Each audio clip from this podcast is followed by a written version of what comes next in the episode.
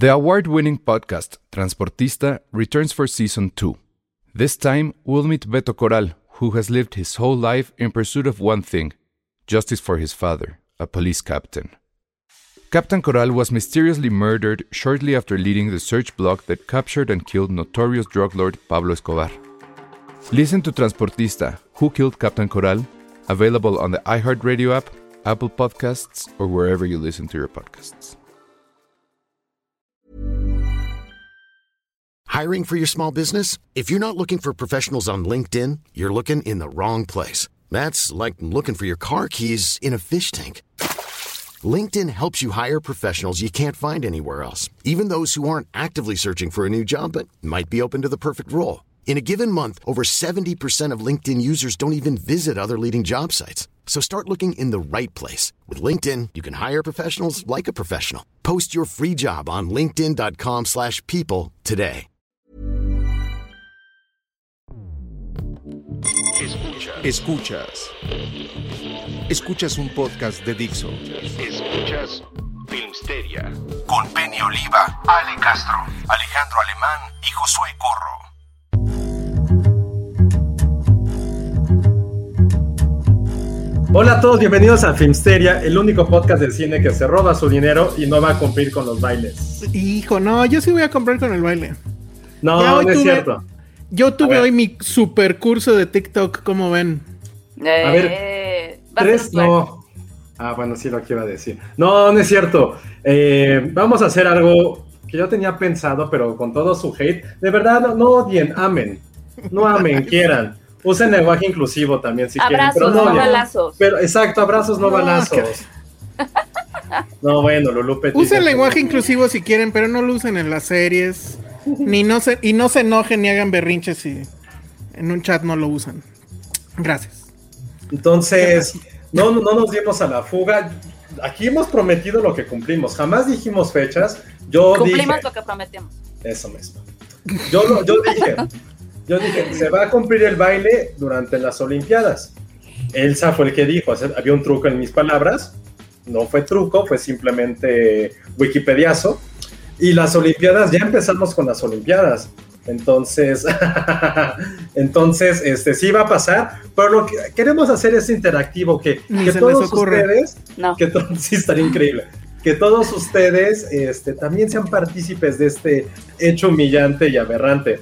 Entonces, lo que yo quería hacer más bien era hacer como un baile de, como de película, como de cine, pero evidentemente dentro de mis capacidades. O sea, no me pidan hacer algo como de John Travolta. No. O algo Ahí así. te va cuál, ahí te va Ajá. cuál y la gente va a apoyar. El bailecito de Spider-Man. Ahorita que está tan de moda. No me acuerdo No, cuál es. baile- Bailecito cuál de Spider-Man. ¿Cuál Era es? así. No, mames, no. No. ¿No te acuerdas de ese? ¿Sabes cuál se me No, ocurrió? pero, a pero, mí tipo, y que le tienes dije? razón, Elsa. Lo puedo hacer e incluso me puedo peinar como Spider-Man porque tengo el pelo largo ya. Ahorita trae cuernitos para los que Sí, no en cuernitos. YouTube. Josué trae cuernitos. ¿Cuál ibas a decir, Ale? ¿O cuál Que platicaron? hiciera el Ok. de Little Miss Sunshine. Ah, no me acuerdo cómo va, pero. Ah, ya, el que enseña la panza. No. ¿Qué tal No, bueno, un baile de cine. Un baile de cine. O sea, Ya ¿eso están haciendo hashtag. No le, no Josué. le va a salir el de Magic Mike. Y sí, sí. No, no mames, no, a ver. ¿Quién puso Magic Mike? O sea, no, a ver, también ustedes, no. No, algo que sea, algo que sea real, algo Ajá. que creo que pueda venir en coyuntura, porque tomamos el curso de TikTok. Tiene que ver mucha coyuntura, por lo cual el de Spider-Man creo que podría jalar chido. Y el si de lo White haces Sheep, no, con, traje negro, todavía mejor. Sí tengo traje negro, puedo hacerlo. Me puedo humillarme por ustedes, me voy a humillar. ¿Cuál Es más- de White Chicks? El, el que está el güey así con su zipato que ya tiene toda la partida. No sé, ¿Ese? yo no me acuerdo de White Chicks. o, o el, del, o el de la pelea entre las dos banditas. No, pues soy de la pelea, pero no, a ver, también, seamos realistas. Buenísimo. A ver, Daniela Garza da el, el- hace la pregunta pertinente. ¿Cuándo? Queremos fechas, dice. Cuando hoy se tiene que definir qué baile, pues el fin de semana, ustedes tranquilos. Ok, Sí, entonces va a salir el fin de semana en el TikTok. Y con Ah, ese vamos a empezar no sé, nuestra. a ver, no sé si salga, el, si salga ese mismo fin de semana. ¿Se va a realizar el fin de semana? Veamos cuántos intentos hay, pero el fin de semana. se Ah. ¿verdad? ¿Y por qué Digo lo que- queremos editar? Yo hice como cuatro o cinco. No, yo creo que si sale la. O sea, yo tampoco. No voy a ser la primera porque no lo voy a poder conseguir, pero haremos el intento. Bueno, jalaste la rola, ni siquiera sé qué rola es. ¿Cuál? ¿La de Spider-Man? No en. Spider-Man. De hecho, no es una rola, según yo es así como un poco X. Pero bueno. No, a ver, también Silvia Lovera, o sea, que se echa una coreografía de Bring It On, no, o sea, algo, re- algo realista, o sea, ¿por qué también ustedes piden. Puedes cargar a, a Ale como. A ¿cómo Patterson. Ah, puedo cargar a Patterson como si fuera Bring It On. Puede ser. puede También. ser. No, a mí no me aguanta. El- No, y No. por seguridad, no. Sí, puede, puede ser algo que utilice como prop a Patterson, es muy. o sea, Ah, como- si hacemos La La Land, le ponemos un vestidito amarillo. como lo, este, no, como lo hizo Elsa, este, con gatito. Pero ustedes digan, o sea, yo hasta el momento creo que va ganando Spider-Man. Dos, me gustó la idea de Little Miss Sunshine, es bastante humillante. Napoleon Dynamite para mí sería mi opción número uno, cañón. pero no mames. O sea, Napoleon Dynamite, soy igual de teto que él, el waiting ensayó durante meses, entonces no, no le esperen. Que Bring hagas el On. Dirty Dancing con Patterson, yo también estaría muy de acuerdo. Ese, muy buen, esa, ok, me gusta. Ese entra en tercer lugar, Daniela García. Daniela Garza, perdón. Canta Ese la está de. bien. Baila la de ese ritmo que percebe. Eh, ve, no me ve. ¿Cómo va? No, ese de David Dancing está bueno, ¿eh? que Daniela Garza anda como que organizando el boicot de superchats. Yo ya le dije que qué culpa tenemos Ale, Penny y yo. Sí, la O sea, nosotros también tenemos que comer. Yo más que todos los demás. Patterson necesita su pollito. Ajá, exacto. No, y aquí es este Harry y Haneke. Ah, sí, no, ya. No, está bien, Cuatro bocas. Van, vas, Cuatro está bien. bocas que alimentar. Sí, sí, sí. Oigan. Aquí hasta que lo definamos, está bien. Yo, en primer lugar, me gusta Spider-Man solamente por la coyuntura. Está bien. Muy bien. A ver, aprovechando para no salir de esa coyuntura, ¿vieron el tráiler? ¿No lo vieron? Estoy Sí. que seguro que Josué va a decir que no lo vio. No, no lo vi, pero apoyo Yo la sí. moción de hablar de él. Muy bien. A ver, pues sí, sí, Ale, tú dime. ¿Tú te ¿Tú super emocionaste? No, la verdad no, ¿eh? O sea, bueno, el Hello Peter, Ah, ese sí me emocionó. Pero, o sea, a mí me daba igual si salía o no salía ese día. Porque todos los fans estaban ahí, este, haciendo transmisiones en vivo de a ver a qué hora salía. Con sus gen- con gente que tenían ahí en la Cinemacon, que es donde se presentó originalmente. Y bueno, pues sí estuvo ya hoy la nota de que tuvo 300, pues sí han de ser millones, ¿no? De views. están cañón. Están cañón. Que derrotó a, a Avengers que, que había logrado con Endgame 250 y algo, algo así. Oigan, eso que pone a la video reacción en vivo al trailer de Spider-Man, ¿no los baja? No, porque está en YouTube, ¿o sí? No, no nos lo bajarían. No. Ah, No, no. es, no, es que ya entendí que quiere que, haga- que hagas, este Alan. O sea, pon en tu YouTube, pero te vas a tener que poner audífono para escucharlo, o en tu celular. Me pongo mute para que no interrumpa. Ok, y, y, bueno, lo malo es que la gente que nos escucha en Spotify, pues le- les vamos a hacer narración de la cara que ponga Josué. Ni que no es cierto que no lo haya me visto. está- ¿Qué me preguntaba ayer? Ah, ¿qué es esa esfera verde que sale al final? ¿Por qué es relevante? Yo, No, pero no, no porque lo vi, sino porque vi que había mucho mama alrededor y fue, güey, pues es una Pero, esfera. no, pero entonces no entendiste el Hello Peter, o sea, No, no, por eso No. les dije, por eso fue de güey, no entendí. Pero a ver, A ver, eh, ponlo. ese Spider-Man sin camino a taza, a, taza, a casa, A con taza. 4.2 de millones. Ah, ah, esperen, esperen, esperen. ¡Eh! Dios mío, mío. Ya está, ya pusimos a Josué en mute. Y en estos momentos se está viendo en vivo y en directo para todos ustedes aquí en YouTube. Lo siento mucho para la gente de Primer, Spotify. primer comentario, y que eso sí, sí me di cuenta por eso que los, en la primera escena sale Peter Parker con Zendaya leyendo un diario, cosa que es mentira. O sea, nadie menor de 22 años lee un periódico, lo cual mentira número uno. Pero no, lo que espérame, está espérame, No. espérame, Josué. Eh, acuérdate explica. que en el canon de Spider-Man, el Daily Bugle es súper importante. Sí. O sea, a fuerzas Pues, tienen que leer el periódico. Ni el New York Times lo lee gente de menor de 21, menos lo va a leer Zendaya. eso, pero son cómics, son... O sea, Spider-Man tampoco Pero existe. lo que, lo que está cabrón es que en la primera escena sí trae unos, este, unos tenis súper, súper cabrones de Peter Parker. Ah, sí. O sea, ¿sabes cuáles Jordan. son? Sí, Pues es que ya se caracteriza Crimson. por eso. Entonces, Pero ¿de dónde saca dinero para comprar eso? Ahí sí, no, para que veas. Vive en Nueva York, no manches. Y, lo, y, y no lo Pero son pobres, son de este- Queens. Exacto, la- son de Queens.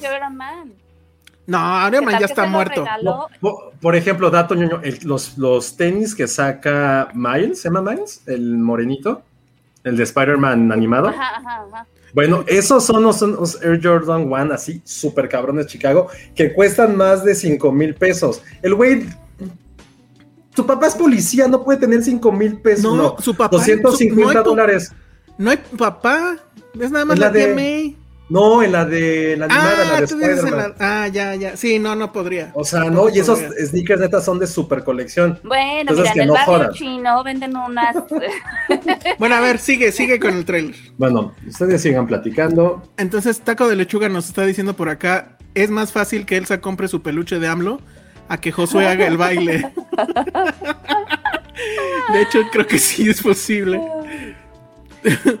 que Mario Goodman dice que igual y se dedica a la reventa de tenis el Spider-Man. Ajá, no, y en el barrio chino seguro hay unas copias Ándale. como las bol- Eso es muy cabrón. Que no ver. era pobre Peter Parker. ¿Cómo no? Pues todo el chiste de Spider-Man es que era pobre como nosotros. Por eso nos identificábamos.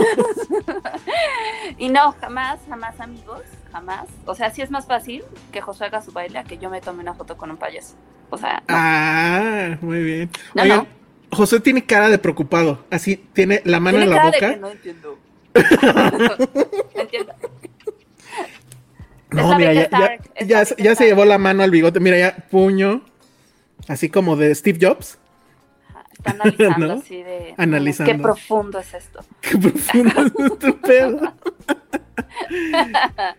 Dice, Son clones originales, efectivamente, son clones originales los, los papos.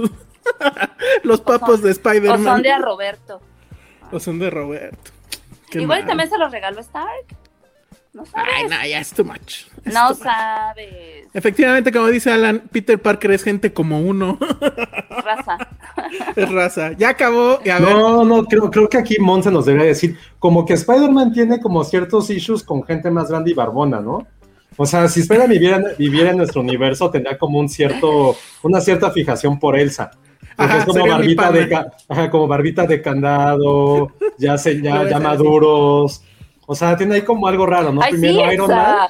Sí. Ya estoy abriendo el portal. O sea, primero Iron, Iron Man y ahorita el Doctor Strange, como que hay algo que, o sea, entiendo que no tenga papá y que esté buscando padres sustitutos, pero hay algo freudiano en eso. Entonces voy a seguir hasta el momento, nada me ha como importado. Lo único que sí está cabrón es que, pues, güey, Peter, el- ¿cómo se, se me fue el nombre de, de Tom Holland? Nunca tuvo que actuar enamorado de Zendaya, todo el tiempo estuvo. No, Pues exacto. eso no es actuar, güey, qué chingados, es como, pues, Pues Ah, entonces pues, por eso fue ves. perfecto.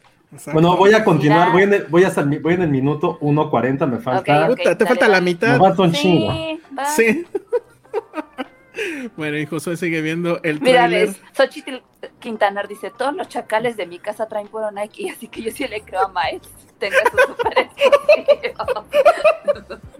Chacales de mi casa. Qué mal. Los llamados tenis de asaltador, ¿no? Oye, a mí, De asaltante. de asaltante. A mí ya nada más me alcanza para los Converse, oigan. Ay, y los Converse ya también están bien caros. Pues ¿De qué depende de la edición. No. Y también los Vans. Me compré los Vans de ¿Dónde está Waldo? Ay, ¿o dónde sí, está Wally? Están padres. Están muy buenos. Ya son Están mis zapatos del, del diario. Dice Ana Fox, Peter Parker siempre ha sido pobre. Cuando le vi la de Toby tenía 7, 8 años, me sorprendió mucho. Cuando la tía le da 20 d- dólares y lo ve como wow. Ay, sí. Ah, Qué feo. Como yo. Ay, Pero está, ¿Sí? Tu tía te da 20 toda dólares. pobre. ¿Hasta los cuantos tu papá te dio domingo? ¿Domingo? ¿O No. nunca te dieron domingo? Sí, sí me Es- daban domingo. Sí me daban domingo. Es, voy, voy a contar una rápida de mi papá, A que ver. es bien marro. A ver, ya regresó Josué, a ver. ¿Qué pasó, Josué? Eh, eh, Ah, sí tiene esto- una sonrisa, sí tiene una sonrisa, José, Sí, muy es que- cabrona, ¿eh? Es que Spider-Man creo que es la única saga que sí he seguido chido. Ajá. Este, sí, ya entendí por qué lo de la bolita todo el mundo lo emocionó. También yo me emocioné, se escucha la risa de Willem Dafoe, está chido. Y ya entendí por qué el Hello Peter. Ah, está padre, bien, bien. Me cae muy bien Spider-Man, entonces. Y Tom Holland, Tom Holland es chido, entonces. Bien, ya entendí el mame como tres días después, pero está Muy padre, qué bueno, qué bueno. Ahora Bien, vamos a hacer lo gusta. mismo con Penny que acaba de llegar. Ay, A ver, Penny seguro sí lo vio. No, ¿tú sí viste el tráiler de Spider-Man, Penny? Sí lo vi, pero me tardé un poquito. O sea, creo que también, ajá, también, también cuando, por lo que estoy entendiendo, Josué no se emocionó cuando salió. Yo tampoco. Este. No, lo que acabamos de hacer, lo que acabamos de hacer es el video reacción de Josué viendo el, el tráiler de Ah, Spider-Man. ya, ya, ya. O sea, como que al o principio. sea, yo estamos también, en la onda, Penny. sí. Este, Este no video vi, se va a ir al aire. Me tardé en, en verlo porque ya llega un momento en que mi cabeza como que todo lo de Marvel está un poco amalgamado y ya no entiendo en dónde estamos, qué está pasando, por qué es emocionante, qué sigue y así. Es el multiverso, pene. Esa- Pero, es toda- y es que, pero esa es otra cosa, o sea, como que un poquito ya lo vimos en Loki, ¿no? Ya es todo el multiverso, pues, Sí. hay que ver. Porque además es nada más el hecho de que hay diferentes versiones de, de ti. Y en What If. What If está bien buena. Ay, no la he no, visto. no la, no la voy a Vean ver. What La If. Vean What If porque son historias que se acaban en ese momento. Son 30 minutos y ya. Está muy bueno. Ah, La bueno. verdad es que sí. Eh, pero sí, no, pero ya después, ya después que lo vi, dije, ah, bueno, y, y como, y como decía Josué, Peter Parker a mí también me cae bien. Ahora, ¿no sienten que este Doctor Strange está como que muy irresponsable con sus poderes? Súper, de hecho a mí me sacó un poco de onda porque no se me hace, o sea, lo que no le creí que él haría algo así. Ajá. Pero es que Porque él es la como magia de siempre el Doctor adulto. Strange. Es, sí, es la magia de Doctor Strange. Acuérdense cuando la anterior, que era el papel que hacía Tilda Swinton, no entendía por qué él había decidido dar libremente la gema. O sea, como que siempre toma estas decisiones que parecieran estúpidas, por decir así, pero a la vez tiene como un trasfondo que tiene, o sea, tiene que suceder porque va a pasar tal cosa. Ah, no, pues sí tiene que Creo hacerlo es porque como quiere, toda pero. La magia. Es como la magia de. Pero- Bueno, pero a la vez de la gema sí había como que un sentido. Pero no hemos visto la película, no sabe. No, No, la- seguramente va a sentir como una culpa por, por Iron Man o por Tony Stark. Así, sí, ahora yo te voy a consentir. Te digo que este güey nada más Ay, buscando, no creo que sea. está buscando quién le patrocine las pedas. Este Pues obvio tiene daddy issues, imagínate. Creció sin papá y luego le matan al tío, no. Ajá. Y, sus- O y sus tenis ya, ya, ya dijeron en el chat ¿Eh? que sus tenis sí son fake, Seguro. que son clones. Ah, claro, se le muere el tío, se le muere el papá sustituto. Sí. Sus tía- su tía está bien sabritas y todos le dicen de cosas. Todo es un trauma, es un trauma. Ajá. ¿Quién es Mephisto? Ay, no sé. Es, es, sé que es un güey que todos están esperando que salga desde WandaVision para acá. Entonces no, no tengo idea y sí, la verdad les fallo. No soy muy experto. No en entiendo de qué están hablando. Doctor es Mephisto.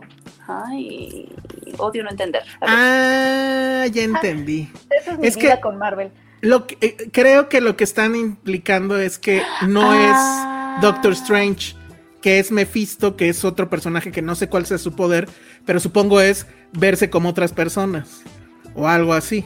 Entonces cuando llega Ajá. Spider-Man le dice haz esto, entonces Mephisto le dice, ah, sí, no hay pedo. Y ya. Ah. Ah. Ya ven, ¿para qué le, para qué pagan 800 pesos para ir al cine? Ya se las contamos. Ya se las conto. Oye, no, el cine no cuesta 800 pesos. El día que cueste así. si nos morimos. Sí. Bueno, pues entonces eso fue el trailer de más esperado de la vida. Hola, hola Peter. Hola, Hola. Peña, sí te habíamos dicho cuando llegaste. Ajá, hola Penny. Hola, Penny. Oye, y el otro que estuvo muy padre es el cartel de Spencer, ¿no? A ver si alguien lo pone en Sí. Estuvo padre, me gustó mucho. Ya sé, yo ya vi la película. Ah, ¡Eh! ¿Y ¿La no nos viste puedes hoy? decir, nos puedes decir la vi. algo? No, no puedo decir nada. Nada, Lady- nada, nadita. ¿Lady D se muere? Fíjense que De hecho, leí el guion hace como un mes y la Ajá. película la vi antier. Ayer. Y no- antier. pero no nos puedes decir nada, ¿verdad? Si te gustó, si no. No puedo decir nada. No puedo decir nada. No, lo ¿No nos lamento, puedes decir aunque sea cuándo se estrena? Digo, Mira, O solo eh, parpadea, la fecha que, que puso la productora es en noviembre, porque la película ahorita va a estar en Venecia y va a estar en Toronto. Y la idea es estrenar en noviembre. Nosotros estamos viendo si vamos day to day o nos vamos hasta enero. Sí, dirán Ok. que por qué, pero entenderán que la situación de COVID en México es muy diferente a Estados Unidos. Entonces, teniendo una película de ese tamaño que seguramente va a tener nominaciones y demás, pues sí queremos esperarnos un poco más a que las circunstancias sean mejores. El póster es hermoso, es muy bonito, o sea, ese vestido está Wow. Pero- Wow, wow, wow. Sí debo reconocer que el internet tiene razón, es idéntico a cuando Jennifer Lawrence se cayó a los Oscars. Sí, no, no sé quién hizo, Idéntico. no sé quién hizo ese post, pero estuvo increíble. Y arruinó para siempre ese post. ¿verdad? Aquí tu charro negro, lo siento, no me pude evitar Pero sí, hacer ese post. Ericito, ¿hubo gente que explicó Spencer? ¿Qué hay que explicar?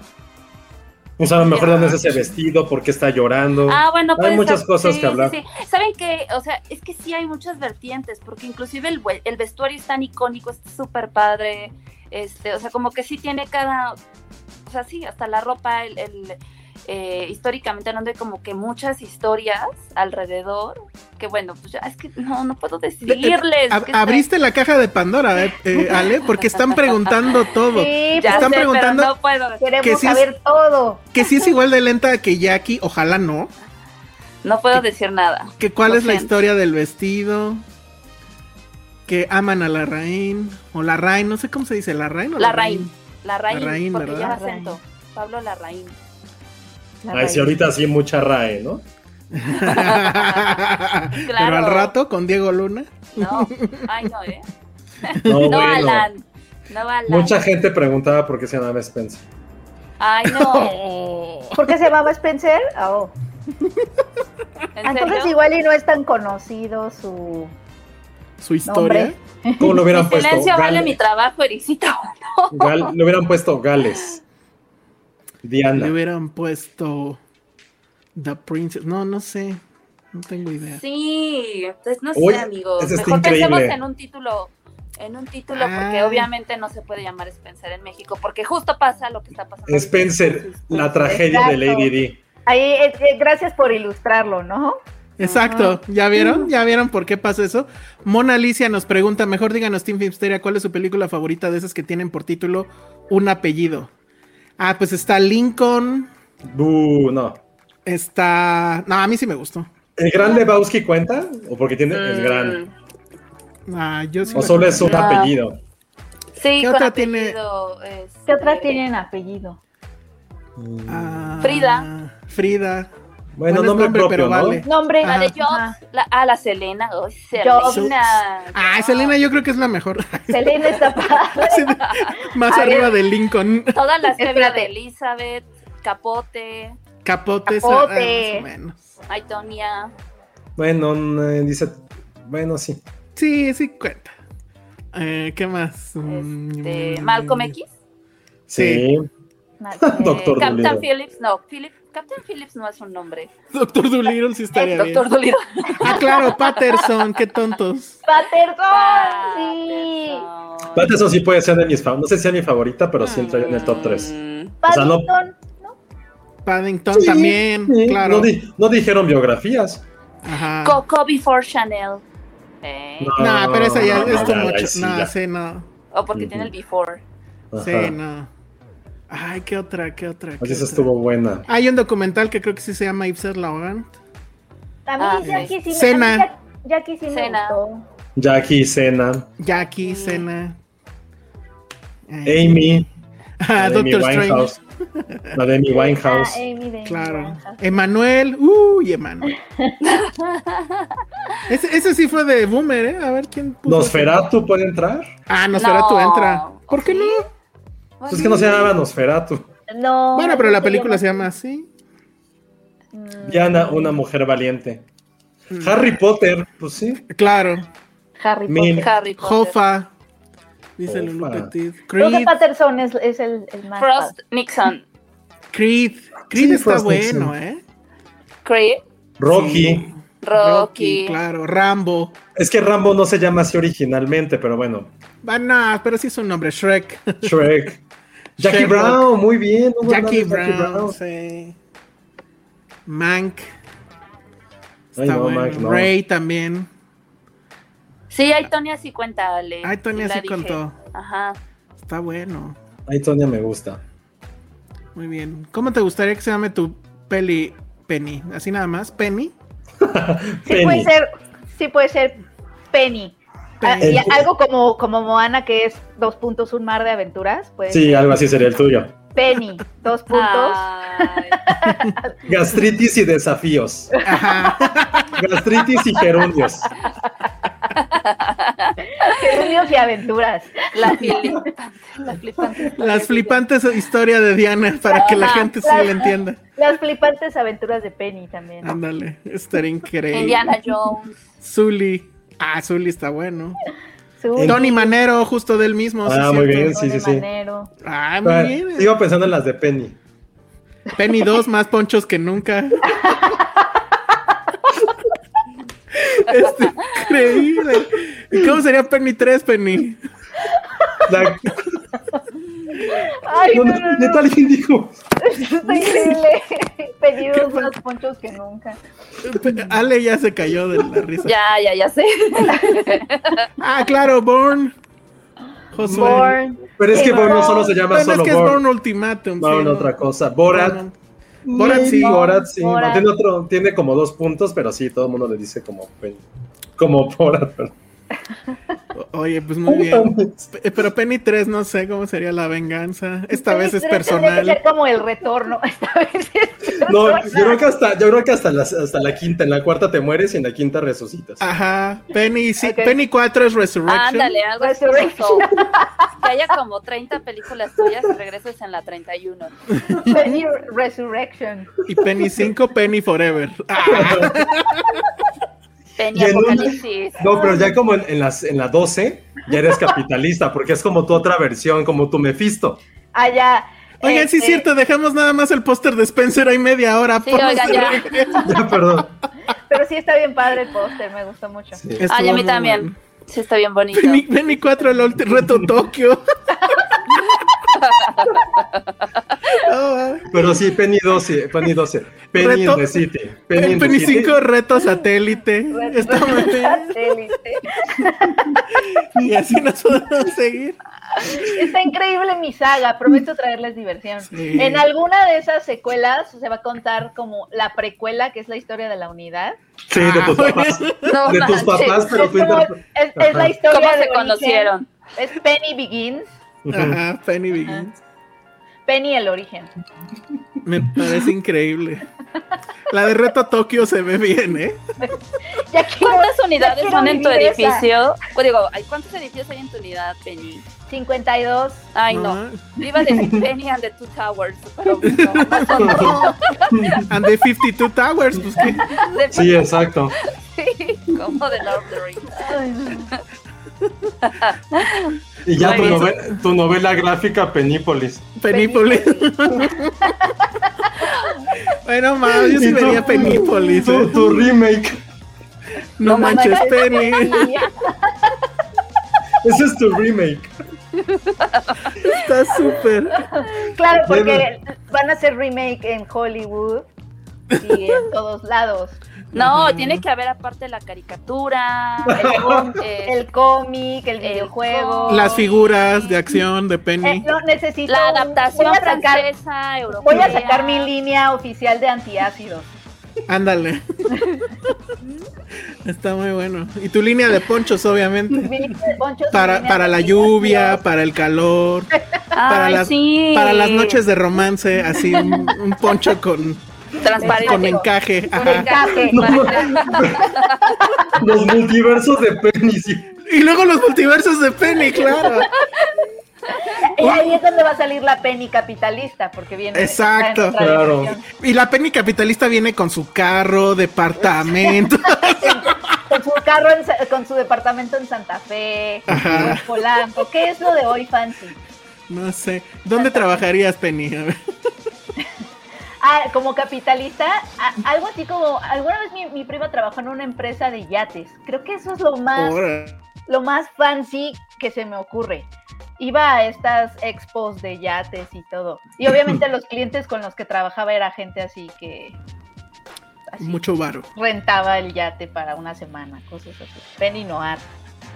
Está muy bueno el multiverso Penny. Voy a llegar en mi yate. Penny, Penny la regia.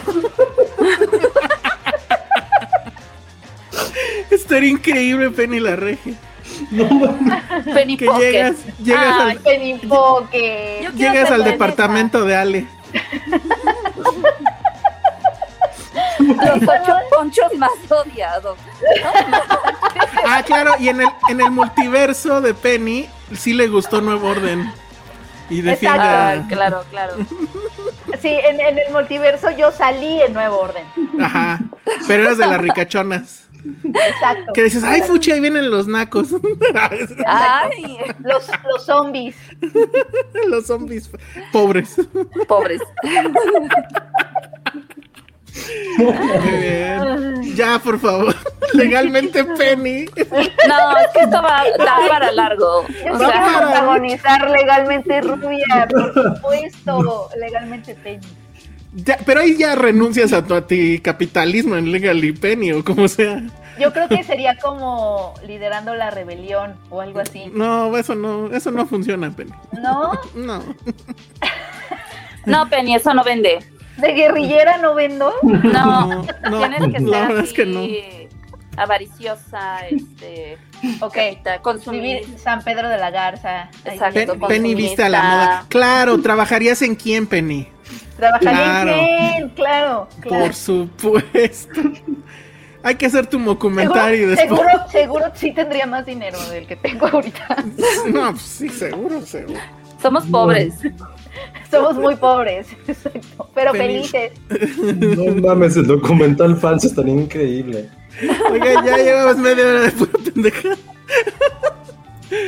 Ya estamos en series. Ah, faltan las series de Penny.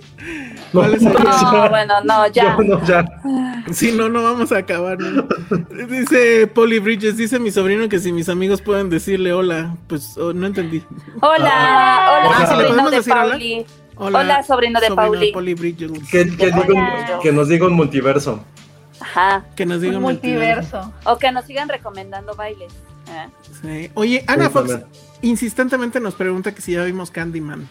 Próxima No. semana. No, pero sí la quiero ver. Sí, ¿y cómo le vas a hacer? Próxima semana.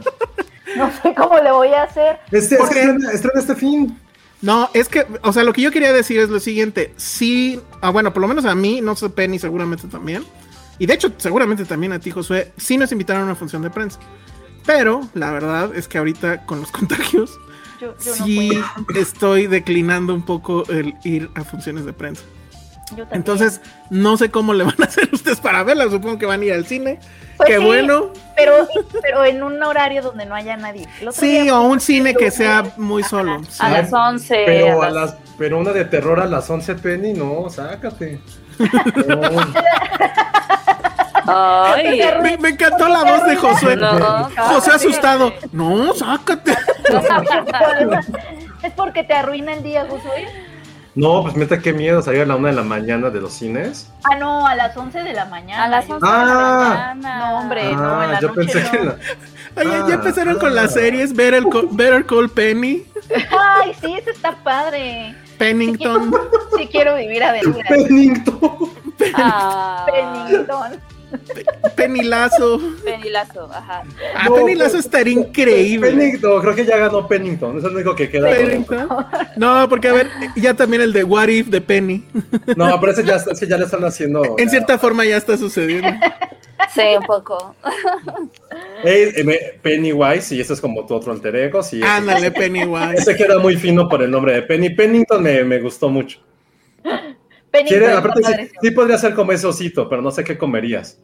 Ah, claro, los, la- Oh, los muffins de la, glo- de Los de la integral. la integral, claro. Mm, Eso es lo que regalarías a tus jefes, el Penny sí. Lazo. Qué rico. Y luego No, dice que no, como- Lenny como- Paso cuando se enoje. Como Paddington, o sea, que tengan su sombrerito Sí, Penny, mi, mi biscuit. su biscuit de la integral. O no, en mi poncho. En tu pon, claro, claro, no usarías. Polly. Bridges dice un millón de gracias. Tiene cinco años y cree que estamos en clase en línea. Solo quería saludar a mis amigos de la Ah. tele. Ah. Saludos. Cree que estamos. Ah, que estamos en clase, claro. Oh. Sí, Uy, no, ojalá. no, no, no. No, ya no tenemos esa edad. Bueno, The Return of the Penny. podríamos. Yo puedo sacar mi presentación sobre los gerundios. No, no, no. Ah, porque Penny da clases ya también oficialmente. Ah, ya no doy me acordaba. oficialmente. Sí. Oigan, sí es Coco. una chambota. No, Sí. va a estar horrible. Sí, horrible, hay- hay que hacer un buen de cosas, de ejercicios y tareas, y las tienes que calificar, o sea, no nada más es darlas. Eso, eso era lo que los maestros siempre se quejaban cuando uno era estudiante. Y yo decía, pues es su chamba, trabajen. O, o más bien era como de, pues no deje tarea. Éramos Ajá. insensibles. No, Ojalá si alguien te diga eso, ¿eh?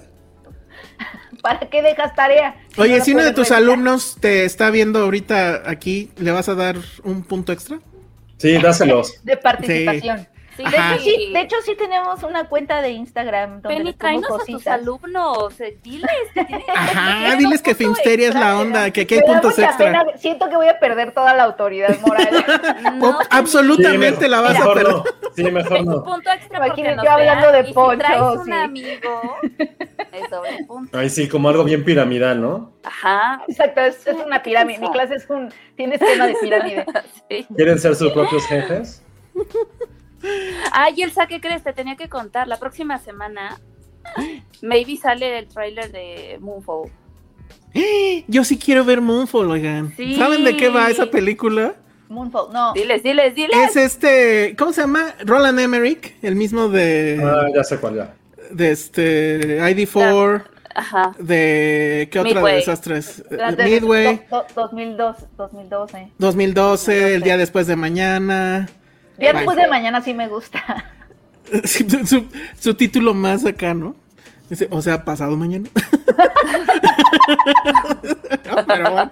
Bueno, sí. Y entonces en esta es así de, güey, ¿cómo puedo seguir destruyendo al planeta? La luna se cae a la Tierra. Y entonces está increíble porque el póster se ve así una luna gigante y el tagline es Bueno. It's closer than you think. Ese póster es un fanmade. Ah, sí, pero- era ah, fanmade. Pero, Ah. pero a Roland le gustó tanto que si nos que, o sea, porque nos quedamos así de, hmm, y si sí fuera el teaser, creo que sí gustó mucho. Y a Roland sí Roland lo compartió. Sí. Compartió. Sí, quedó bien padre. Oye, pero Que lo Roland, contraten. yo sí quiero entender el proceso de Roland Emmerich. Él sueña con desastres, o sea, se la pasa pensando en formas diferentes de matarnos. Igual en lo profundo odia a la humanidad. Y decir así de, tengo unas ideas increíbles de cómo matarnos a todos, pero sí, Ajá. sí, sí, sí. Había un juego de Zelda en donde se estaba cayendo la luna. Ay, no sé. de Fue eso. después de, Oca- de O- Ocarina, ¿The of Ocarina Time. of Time? Creo que Ah, fue no yo. Mask, no me acuerdo, pero mi hermano me dejaba jugarlo. No, no lo te- no, la verdad es que no lo jugué mucho porque justamente me daba miedo. Cuando volteabas el personaje a la- al cielo, se veía la luna, pero además la luna tenía una cara así, que se estaba cayendo y yo decía, ¡ay! me daba ñañaras. Pero creo que me- entonces a lo mejor se inspiró en eso. Puede ser, no sé, es una locura. No tengo idea cómo lo va a resolver. O sea, ¿cómo resuelves que se cae la luna? Sí está bien loco, sí está bien loco. Y, y ya lo peor. ¿saben qué? Miren, miren esa sonrisa de, de Ale. Ella ya sabe.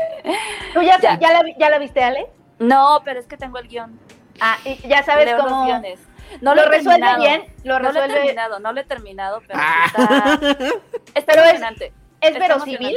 O sea, Es, mu- es mucha acción. Es mucha Pero ¿cómo va a ser verosímil? O sea, se está cayendo la luna. Ya- o sea, ¿ya qué importa cómo lo No, resuelve? no, pero claro, porque ¿qué tal? Yo, digo, güey, pues la destruyan, no, porque se acaban las mareas, se acaban las cosechas y Hay un montón de implicaciones de si no tuviéramos luna, sí está cañón. Si no y si sabían que la luna se va, se está alejando de nosotros cada vez No, más. Qué triste. Eso es muy triste. Sí, no sé cada cuántos años se aleja. Oye, Ale, un poquito. ¿Y van a buscar el patrocinio de Panaderías La Luna? No sé qué es panaderías la luna. Ay, pues son unas panaderías muy ¿De sabrosas. dónde o qué? pues de aquí. Ay, yo Bueno. no las conozco. Vamos a hacer el moonwalk. Ajá. No, mejor que se moche Panaderías La Luna con unos panes de Zapaterías muerto. la luna. Zapaterías, no. Ahí Ah, compra. Spider-Man sus tenis. Ahí Oigan, sí, denme ideas y patrocinios y para Eh, eh, las películas. Dicen que, y hablando de Diego de Luna, hablemos de Diego Luna. Ah, qué, qué, qué bien, eh, mu- muy bien. Esa, esa transición es muy Esa Sí. transición estuvo increíble, nada más porque estuvo buena la voy a respetar. Pues ni modo, hablando de colchones la luna también. Ah, sí, cierto, los Luna. Pero es con W. Ah, sí, ahí está. Ah, sí, están buenos, sus almohadas están. Oye, ¿ya viste todas las ideas de marketing? Muchas gracias, Muchas gracias. gracias. Váyanme mandando sus ideas, en serio, en serio. Bueno, pues ahí estuvo la sección de teasers y el multiverso de Penny. Oye, pues hablemos de esta serie, ni modo. ¿La vieron todos? Yo no la vi, yo no la he visto. Pero Ay, sí la he querido ver. No, pues no la veas. No. No, No, sí, de, plano no. Yo soy fan. No, a ver, miren, si No, quieren sí. les, les digo y ya ustedes me dicen si estoy en, en- en lo incorrecto. Tú, tú entrevístanos. A ver si Yo soy entrevistan. fan. Sí, entrevistan. Ajá. Sí, miren, yo vengo como una fan de La Corriente del Golfo, que es la compañía. La verdad es que hay- hacen cosas que me gustan. La vez pasada ven que hablé del- de la web serie del tema, de la emergencia climática. Pan y Circo a mí también me latió. O sea, como que traen, traen una. Y la directora de la compañía, Paula Amor, la verdad es que es una mujer muy inteligente que, que sí ¿Es quiere cambiar, que sí quiere, sí es un amor, la verdad, que sí quiere cambiar, sí quiere cambiar las cosas, ¿no? Quiere hacer productos que, que cambien las narrativas, ella fue la que impulsó el protocolo eh, de, eh, este, de violencia de género, o sea, bueno, ella hace un montón de cosas, entonces la admiro mucho y, y me gustan los proyectos que empiezan a hacer. Entonces por eso tenía muchas ganas de ver la serie, para ver qué onda, ¿no? Pues no. Penny, no la veas. Este, Pues mira, sea, vela y. digamos que los tres la sufrimos. Bueno, Sí. no sé si sufrirla Sí, es yo sí una la palabra sufrí. correcta. Yo sí la sufrí. A ver, dinos por qué. Yo sí la sufrí. A ver, A ver, pero ¿de si empiezo ¿De qué yo o, mejor. Bueno, vamos a decir de qué va primero y es muy sencillo. Es una pareja. Bueno, él tendrá como unos 40 y algo, ¿no? Ajá. Y, y ella tendrá unos 30 y algo. Ella es. No me acuerdo. Según tiene 30, porque sí dice su edad en un momento. Tiene 30. Ah, ok. Bueno, ella tiene 30, ella es diseñadora y él es locutor de radio. Y con el sueldo que ganen de eso les alcanza para casa enorme, ¿Propia? con patio propia en la Narvarte, creo que es. Según es la yo, Doctores, es la es la Santa. Doctores. ah, la doctora. No, Es de la doctora. Doctores. Bueno, no me acuerdo quién en Twitter puso que ella eh, vive cerca de donde la filmaron y que la señora de las quecas sí es la señora de las quecas que se pone ahí. Bueno, no sé si sea la Doctores, pero en algún momento dicen que es ese, es ese lugar. Bueno, entonces casa propia en la Doctores con Pero patio. o sí se entiende porque ella es muy millonaria. Espérame, pero, o sea, aguántame nada más. O sea, eso. Este, Prius en la puerta, un Prius, y la niña va en escuela privada. Ahora, se supone que el papá de ella es el que tiene mucha lana. No lo mencionan como por ahí hasta... O sea, bueno, van a una fiesta primero, pero tampoco se dice nada. Creo que se menciona literal hasta el cuarto episodio. Y bueno, o sea, el chiste es que supuestamente tiene mucha lana, pero la casa está ambientada como casa de la condesa, es decir, sillas Acapulco y libreros así como, ya saben. Industrial, ya Ajá, saben, como... o sea, tengo lana, pero me visto, pero me he visto como pobre, ¿no? Entonces, soy hippie. Ajá, soy hippie, pero tengo varo. Tengo un Prius, ¿no? Ah, bueno, y ella no usa el Prius porque seguramente eso está en contra de lo que ella cree. Porque ella se va de bicicleta a, su trabajo. En fin, el chiste es que es esta pareja, son ellos dos. Él tiene 40 y algo, ella tiene 30. Tienen una niña que tendrá unos 10 años, no me acuerdo si también mencionan la, la edad. Y el chiste es que ellos ya, ya platicaron en algún punto que se van a separar. O sea, ya van muy mal y como que lo único que les falta es como que pues avisarle a todos y, y principalmente avisarle a su hija. Entonces un día van a una fiesta familiar que es de hecho una la boda de su hermana, La algo fiesta así. de compromiso del hermano de ella. Ajá. Y bueno, ya está el papá y el papá también. Ahí ella le echa una indirecta horrible que le dicen. O sea, nos hace entender que él ya también va por el tercer matrimonio, ¿no? Entonces, supuestamente el trato es que él, el, el marido, iba, no iba a beber ese día para que eh, él pudiera manejar y ella sí pudiera ponerse hasta la madre. Pero resulta que pasó más o menos al revés. Él se puso hasta la madre, mala copa, pidiendo rolas de las que él le gustan al DJ y etcétera. Total, que se regresan en el carro, pero ella maneja porque él viene hasta la madre. Y los detiene el alcoholímetro y se la llevan a ella al torito. Entonces ese es como que el, que el punto que ya rompe todo y pues ya ella se, se, se harta y pues en cierta forma se va de la casa y bueno, ahí van a pasar más cosas. No sé si ya lo diremos con spoilers o sin spoilers. O hasta ahí lo dejamos. Sí, bueno, el chiste es que él ya también tenía, ella ya también tenía su amante, se va con el amante, el otro se entera. Bueno, es un cagadero, el clásico cagadero de, cuando hay un divorcio. Y la verdad es que hasta ahí pues no hay nada relevante. Puntos a favor creo es sí la producción, creo que la producción está bastante bien. Eh, el hecho de que todo sea filmado en locaciones, o sea, sí es un departamento real, evidentemente. Eh, hay muchos lugares de la ciudad en los que están retratados, muchas tomas en auto, o sea, todo es bastante realista en ese sentido. Pero la conclusión a mí me parece que es una absoluta idiotez. Y en el primer episodio, rumbo al final. Ah, porque todo esto es una diatriba contra el matrimonio, contra el matrimonio como institución. Entonces, al final del primer episodio, hacen, ponen una animación donde explican todo.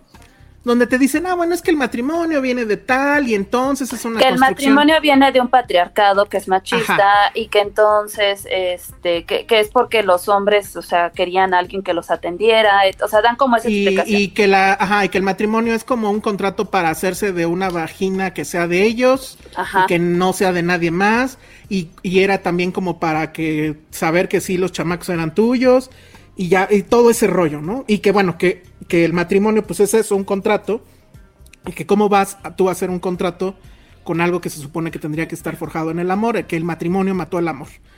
Yo puedo estar en contra o a favor de eso, de hecho creo que estoy bastante a favor de eso, pero mi punto es, ¿por qué carajos vienes y me explicas con un PowerPoint al final del primer episodio toda la filosofía de tu serie? O sea, ¿qué caso tiene que la siga viendo? Dos, y, ese punto, pues también a mí me fastidió. El personaje de, la, de, la, diseñadora y la hija hablan en lenguaje, ¿cómo se le llama? Incluyente. Inclusivo. Inclusivo, incluyente, bueno. Y la verdad es que justo con esa, ese PowerPoint, yo al principio dije, bueno, es el personaje, está bien. Pero cuando la serie hace ese corte y se vuelve en PowerPoint, el PowerPoint también está en lenguaje inclusivo o incluyente. Entonces es bueno, es, es Diego Luna haciendo eso. Y entonces sí, su producto es eso. Luego, tiene un chorro de referencias a la 4T, pero la tibieza con la que lo maneja es, nunca entiendo si está a favor o en contra. Lo mismo, nunca entiendo si está siendo progre o se está burlando de los progres. Eh, todos los personajes blancos. Y los personajes secundarios, morenitos, que está, esta, ¿cómo se llama la que aparte, que aparte es la señora que hace la limpieza. Mercedes Hernández. Mercedes Hernández, sin señas particulares. Pero además, los personajes secundarios son mucho más interesantes. La señora esta, que además como actriz lo hace increíble, porque en serio, no es la misma de Sin Señas, no es la misma de Somos, que es la señora de los hochos, y esta mujer que es la señora de, de la limpieza. Ella tiene un novio que está en la cárcel y tiene sus, este, ¿cómo se le llaman estas? Visitas, sus visitas, sus visitas conyugales. Y, y, lo que te da a entender es que ella, con un marido encarcelado, la lleva mucho mejor que alguien que está en un matrimonio, bla, bla, bla. Pero pues quieres saber más de ella, en algún momento se van a su pueblo y toda la sensación de ir al pueblo y todo eso está padre. La niña lo actúa, actúa muy bien, creo que es el mejor personaje de la serie. Incluso el de la tienda, que también hace una broma que no se entiende. Dice, ah, sí, tenemos huevo orgánico, porque seguramente los otros los han de hacer robots, ¿no? Y entonces ya no entiendo, ¿se está burlando o está apoyando? Eh, eh, toda esa, eh, no sé cómo llamarlo, esa que está todo difuso y sobre todo la tibieza, la tibieza de, pues medio critico al peje, pero no, medio soy progre, pero pues mis personajes son blancos, medio quiero hacer la serie, pero mejor les explico de qué va para que no quede duda.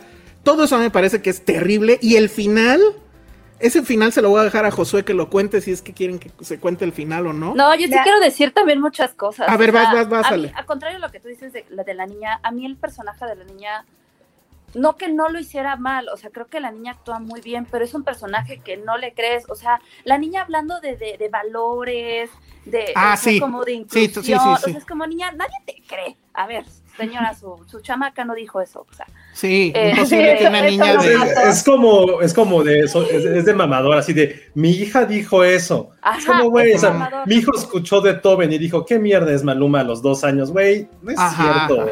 Ajá. la, película favorita de mi hija es este Clockwork Orange, ¿no? O una cosa así.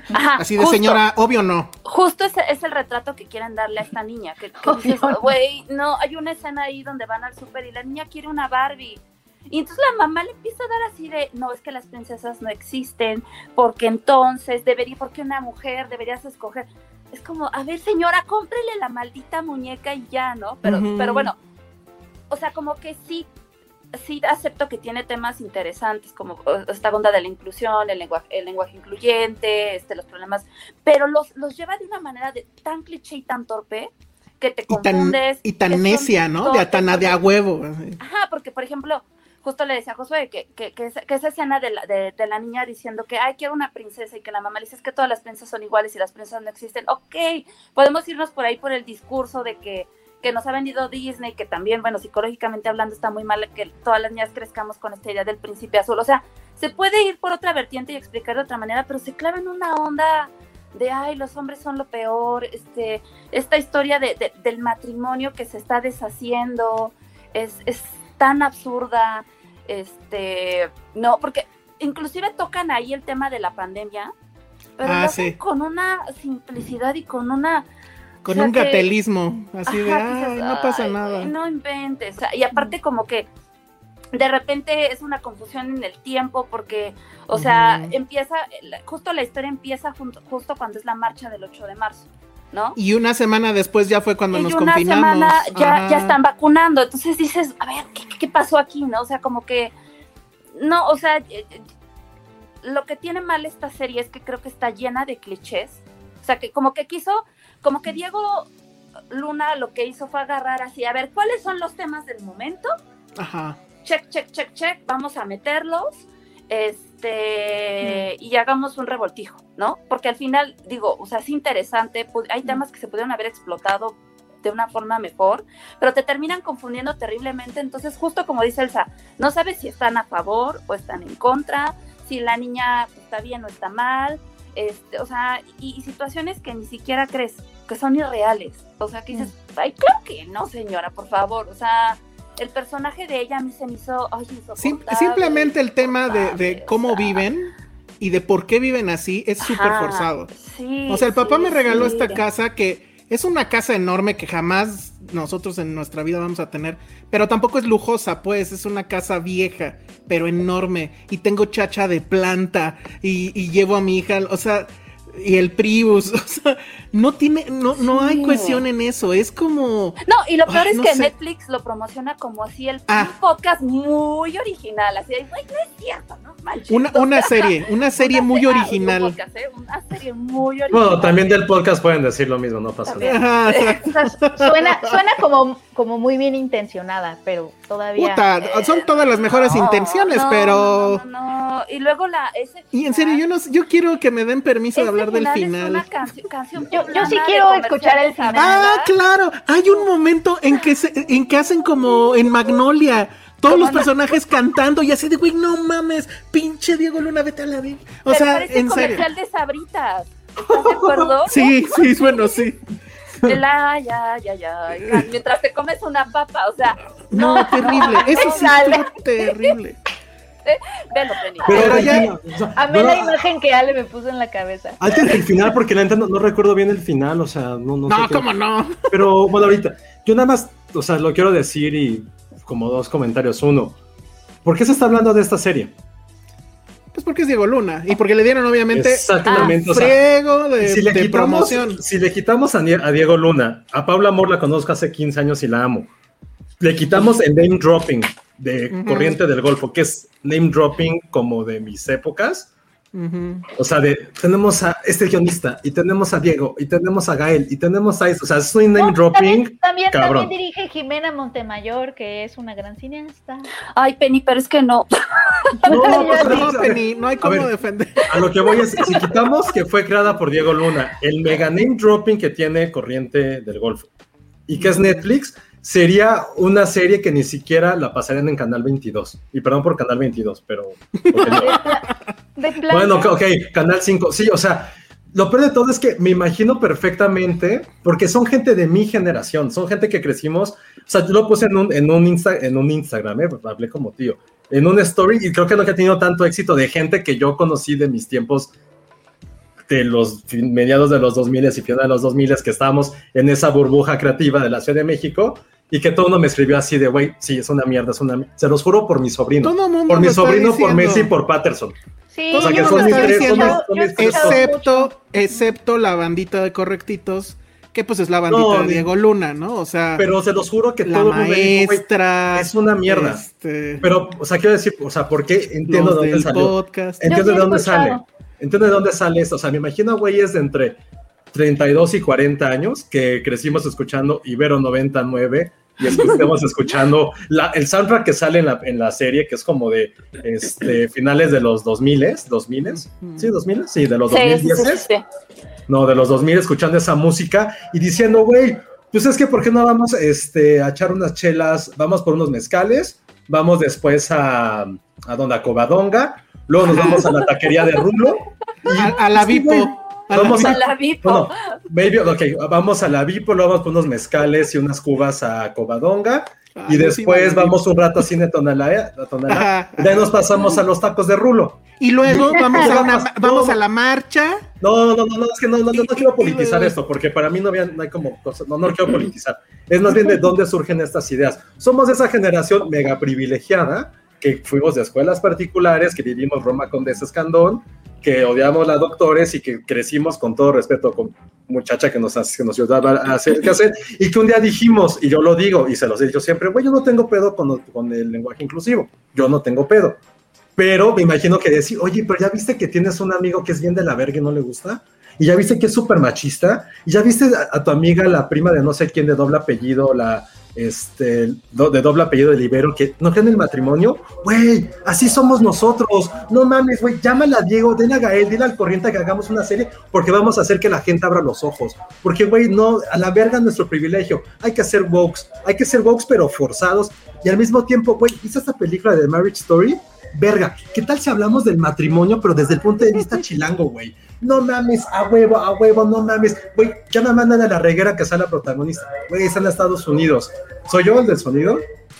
Sí, creo que sí. La Creo que maldita sí, sea. creo que sí. Bueno, hay que meter este sonido también. Así es como yo la sentí, que dije, güey. Hay que meter Ah, este Sí sonido pasa, sí se oye en algún punto. Y así fue como la sentí, así de un grupo de treintañeros, cuarentones privilegiados que quieren venir a enseñar a una generación con la cual crecimos lo que es correcto y lo que es no, a través de una historia simplista que no aporta nada y que la neta solo es relevante por todo lo que acabo de decir antes. Entonces, la neta, eso fue a mí lo que me enojó, como el querer casi, casi educar y poner como in your face una versión súper paupérrima de Marriage Story, pero con todos los trending topics de los últimos 18 meses. Así de, güey, no es, no es mucho pedo, métete a, a Hotsuite y decir, oye, güey, ¿qué, ¿qué trending topic estuvo en mayo de 2020? Ah, pues estuvo esto, a huevo, ¿cómo lo metemos? Hay que hablar de amantes, sí. a huevo, no hay pedo. Eso es a mí. A mí la parte woke no me, no me molesta en absoluto porque tampoco lo sentí. O sea, esa parte de, de lo de este, el inclusivo, incluyente, perdón, este, solo es en el primer capítulo. Porque ya después en toda la serie ya ni pasa, ya ni siquiera pasa, les pasa por aquí a No, los, sí pasa, No, sí sí, a pasa. pasar. yo ya Sí no lo pasa. sentí, fue como El- la el- primera vez lo sentí súper así in your face, porque el primer Ajá. capítulo es como, mira, es donde más pasa, hacer. en el primero. Pero es después, después la niña lo usa repetidamente y, y créanme que en la niña es más entre artificial y Sí, entre, híjole, es justo, neta, le explicaron todo eso a esta niña, no sé. No, y eso a aparte el furor de la serie por los elotes está. Ay, no, Sí. para todo vamos por un elote. Y Ay, yo sí me quiero un elote. y es como, "Ay, ya basta. todos ¿sabes? queremos, O sea, pero pues ya eso fue, es eso como... fue a mí lo que me molestó, que quieran venir como a instruir a una generación que no le interesa, porque gente más joven es como, güey, no vengas tú, chaborruca, a decirme qué hacer en la marcha. Y generaciones como la nuestra, que evidentemente conocemos esto, lo sentimos forzando. Entonces, como para quienes, para mis papás, para que digan, ah, esos chavos de la edad de mi hijo, si son bien revolucionarios, ve cómo, cómo hablan. Güey, es para ellos, porque si es para ellos el objetivo, lo hicieron muy bien. Están hablando de, güey, con razón mi hijo no se quiere casar, el Elsa no se quiere casar porque pues, en, la serie, en la serie ve cómo retratan el matrimonio, ¿no? Pues, por razón no voy a tener nietos. Pues, güey, voy a escuchar perfectamente a mi papá creer que somos como esa serie porque así nos lo está mostrando. Y se me hizo a mí, o sea, sí, en un momento me sentí como ofendido de que quisieran retratar a los que, a los que vivimos de esta generación, a los que pensamos de cierta forma, imaginando que así es como nos involucramos, o así queremos verlo, así queremos ver ciertos sí. aspectos de la vida. Eso a mí en lo personal dije, güey, ¿qué estoy viendo? A mí al final la serie eh, la acabé viendo y fue como, meh. O sea, lo que más me molestó fue este sentido de qué tan del carajo estamos como medios de comunicación que nos podemos este, incluir en eso que porque todo el mundo lo está hablando, porque Netflix hizo, casi casi hizo vacunas de esta serie, por toda la maquinaria que hay detrás, por esos dos personajes que están detrás, y nos quieren hacer una, serie completamente irrelevante. Imagínate eso que te están vacunando y la, y la enfermera tiene como esta, esta consigna de, pero antes enséñales y en la ves que te enseñan el y hay que dejar. Sí, el pandemio, el pandemio es alguien, es, es una botarga de Diego Luna. Entonces, sí.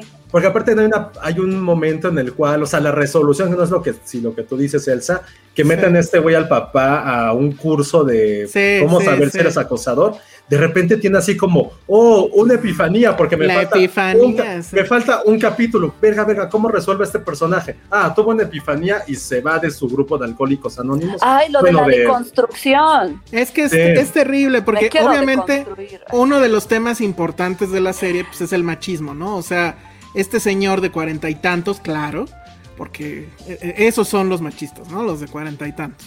Este, pues no entiende que es acosador de una mujer que además termina por denunciarlo públicamente, ¿no? Yo la verdad es que, o sea, sí, digamos que es yo más que acosador diría que es un torpeligador, pero bueno, ok. Eh, no, no, sí es acosador. Al sí final. es acosador. Sí, se, entiende, es acosador, ok, ok. Y entonces, por. Ah, bueno, y ahí es cuando se vuelve Marriage Story, porque además eh, se van a juicio y él contrata a una abogada muy buena, que la verdad es que, pues sí, o sea, lo que hace la abogada igual y está culero, pero pues es, así como de, güey, es obvio que eso iba a pasar. Bueno. Entonces ella le dice, para este, limpiar tu imagen, vete a uno de estos cursos de, este, sobre machismo y sobre este, no sé, tienen nombres rimbombantes, ¿no? Pero ya saben de cuáles. De, de, nuevas masculinidades, ándale. Y entonces ahí otra vez otro chistecín, que además medio se lo copian a una de Spider-Man, por cierto. ¿Se acuerdan cuando en el no sé qué curso salía Capitán América primero? Y decía, eh, ay, bienvenidos al curso no sé qué. Aquí sale Chema Jaspic diciendo, ah, soy Chema Jaspic y bienvenidos al curso de cómo ser este buen hombre o algo así. Patrocinado por la 4T. Así, ah, literal. o sea, sí, dice que, es que es de parte de este nuevo gobierno incluyente y la chinga. Y así de, a ver, Diego, otra vez ¿Te estás burlando o estás apoyando? No entiendo. Pero Esa era, esa era el, la crítica de ayer de Checo. Decía que no se entendía en, este grupo de masculinidades. Parecía como si la misma serie se estaba burlando de, esas, de esos grupos. Exactamente. lugar de, no queda claro. Y de nuevo, otro, otro personaje secundario que parece más interesante, pero que no lo desarrolla. Ah, que es El, el, de Amores Perros. ¿Cómo se llama ese actor? Ah, eh, Sánchez Parra. Sánchez Parra. es, vecino, es vecino, es bien chido. Sí te ah, saluda, ¿sí? sí, te saluda, es bien chido. Vientos. Él, todos están contando por qué están ahí y él se está riendo de todos. Pero ya no me acuerdo, creo que nunca él cuenta por qué está ahí, ¿no? y es así de, güey, ¿por qué no puso por qué estaba ahí? O sea, era así como de tiro a gol y no. alrededor son mejores que sus protagonistas, Dios, qué horror. Y bueno, él tiene esta epifanía y de ahí saca la resolución de la serie, que pues, pues sí la voy a contar. De la, ¿es, lo del final? Sí, a ver. porque creo que ahí está su, su cuestión de, uy, somos súper originales. El chiste es que ya él llega como que pide perdón, le dice que ya entendió a la, a la chica. Hay un tema tipo este, Inside Out con la niña, como final de Inside Out, ya se imaginarán, o sea que escapa y bueno, regresa y todo. Y entonces el chiste es que está el amante, está el novio, y bueno, el esposo y está la esposa, y digamos que los tres se van a reconciliar en una escena que obviamente nos remite a y tu mamá también. Y entonces ahí lo que te da a entender, porque aparte hay un beso, es como que pone otra vez en el tema lo que ahora llaman como el beso de tres. Entonces, obviamente hay un beso entre el amante y el esposo, y es, ah, pues ya me deconstruí, porque pues ya hasta le doy besotes al amante de mi esposa. Y esa es su solución. Y de hecho, da pie a que haya una segunda temporada. Ay, no. A ver, no, no, no, no, a ver, Elsa. Retrocede. Tranquilo. No, no, nos lo puedes aventar así. O sea, así lo avienta la serie. A ver. ¿Qué? Hacen un trío. A ver, su resolución es. Después de la epifanía, se van los tres. de- después de la epifanía, la niña escapa de la casa, porque obviamente lo que sí es cierto, y más o menos retrata bien la serie, es que quien peor lo está pasando de todo esto, pues obviamente es la niña, que se está soplando todas las pendejadas de esta bola de imbéciles.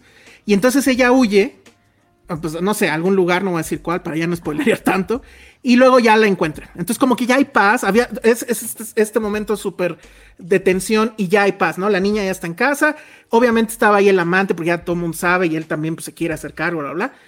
Y entonces pasa, y tu mamá también, final de y tu mamá también. Justo. Entre ellos tres. Esa es la resolución. Esa es la resolución. Y es como diciendo, puede haber otras formas de, de relacionarnos y puede haber otras formas de, voy a ponerlo entre comillas, matrimonio, ¿no? O sea, podemos ser tres. Y está muy bien porque todos somos muy felices y bla, bla. Y si dices, híjole, sí, ok, yo estoy de acuerdo, no tengo Pero ningún viene- problema, Viene de la nada. pero viene de la nada, exacto. y tiene ni Narrativamente hablando, es, ¿what? Pero Ajá, no porque, porque- aparte en toda la serie ni siquiera te dan un parteaguas de que el esposo sea partícipe de algo así. Lo Ay, único no, no. que te dicen es que el amante sí es como amigo del esposo y sí está como que preocupado también por él. Pero una cosa es... O sea, yo estaba más preocupado por el bueno, es que no es el amante, es como el novio de la mamá. O sea, suena Bueno, amante es como ajá. decir. bueno, ok, sea, el novio... El novio de la mamá, neta, yo estaba más preocupado por él porque dije, güey, el güey es bien chido, no le se merece que lo traten tan de la verga. Y después, bueno, sí, igual también le gusta ahí el trío, está bien, no pedo. Pero es eso, o sea, está cabrón que te preocupes mucho más por otro güey que sí tiene como alguna intención narrativa. Y pues sí, creo, creo que sí, no, no había pensado que esa era la resolución. Yo más me he quedado con el final final, que es cuando cantan de la nada y es como, güey, qué pendejo. Ajá, porque van por unas quesadillas ¿Y y la niña se pone a cantar. así Oye, pero justo nos dice, "Quesadilla, nos dice nuestra querida Jimena, este, que fue grabado en, en En la Escandón. En la Lo cual se los dije en la Escandón desde que lo vi, pero supone que es en la, en la Doctores. Y son como cosas que dices, güey, ¿qué, qué, qué diablos está pasando? Pero son como esos detalles. Yo no lo había, yo no lo había entendido. Pero sí tienen razón, es eso, o sea, no me había dado en cuenta que era Oye, a ver. justamente por eso. ¿Cómo, cómo respondemos esto que nos pregunta Jimena Lipman? ¿Está cochina o la puedo ver con mi mamá? Para ti, ¿qué es cochino? Porque los seres humanos somos cochinos cuando insultamos. Y ellos insultan, lo que sí, se insultan muy cabrón, se insultan muy real. Ah, muy no me chido. fijé en eso. Sí, sí, sí, cuando se metan madres entre ellos, sí es así de tú esto, tú esto, tú tal, tal, y la morrita Ah, bueno, sí, sí, sí, sí es cierto, sí es cierto. Oigan, hacen una pregunta. Cuando alguien que se ha divorciado últimamente, ¿es tan fácil divorciarse en la Ciudad de México? Fue en No un creo. día, fue, en, Ah, no. fue en- fue en menos- fue en unas 18 horas. Yo recuerdo de mis papás que fueron Ay, José, pues si para ellos la pandemia les duró un día. No, pero sí, sí dicen ahí unas fechas, pero sí está mal porque... Todo es un día no juzgado, es como. Ah, bueno, eso sí. y fue como, órale, pues mejor me caso y me divorcio en chinga, pues ya, ¿qué más da? Nada más para la experiencia, Nada más para la fiesta. En fin, para que me den regalos. que si hay no sexo explícito... A ver, dice Jimena Lipman, si hay sexo explícito muy Sí, sí hay. Sí, sí Sí, hay. Hay. hay. De todo, todo el mundo se baja a todos. No te acabamos de decir que hay un trío. Ah, pero, pero, o sea, sí, sí, sí te, sí te dan a entender que, que sí, sí. Sí, se ve el beso. Es, es exactamente la misma escena que ni tu mamá también. Ajá. O sea, yo sí creo que Diego Luna dirigiendo eso ha de ver- o sea, no sé, quién, quién sabe qué habrá pasado por su cabeza. Pero supongo que esa es la parte súper original del, o sea, es como si Kramer contra Kramer hubiera acabado con un trío. Y dices, güey, pues no, exacto. O escenas de un matrimonio, o Marriage Story. Sí es así como de, güey, neta no seas O sea, creo, creo que aquí se entiende lo que se quiso hacer. Creo que yo en ese Sí. sentido, insisto, yo lo res- respeto lo que se quiso hacer. No, no, no me complace cómo fue el resultado. Y a lo mejor estoy mal, pero les puedo apostar que así fueron las juntas creativas, como se las dije. Eh, lo, lo- lo- lo que no, lo que no, la neta, es eso, es que les digo, es, está muy cabrón que me gustaría más bien como me replanteo. Me fascina este fenómeno de cómo dos personajes son tan poderosos que pueden hacer que todo el mundo hable de una serie mediocre, porque son ellos dos. Porque ese nombre Diego Luna y Corriente de Golfo, lo cual digo, queríamos que no había Star System en México, Así Sí, lo hay. este es un Star System. Eso, se me- no, eso es para mí lo más interesante. Ya hablando de que es buena, mala, da igual. Creo que yo no voy a crucificar nunca a Diego Luna porque lo intentó, nos demostró que lo puede hacer como en su momento también, o no en su momento, como lo hace Derbez. Y para mí es con lo que me quedo de decir qué tan cabrón es lo que ha hecho, qué tan, qué tan cabrón es su productora que se da el lujo de hacer estas cosas y nos tiene durante una hora hablando y no solamente a nosotros, a millones de personas. Y vamos a darle como el punto bueno que lo voy a decir.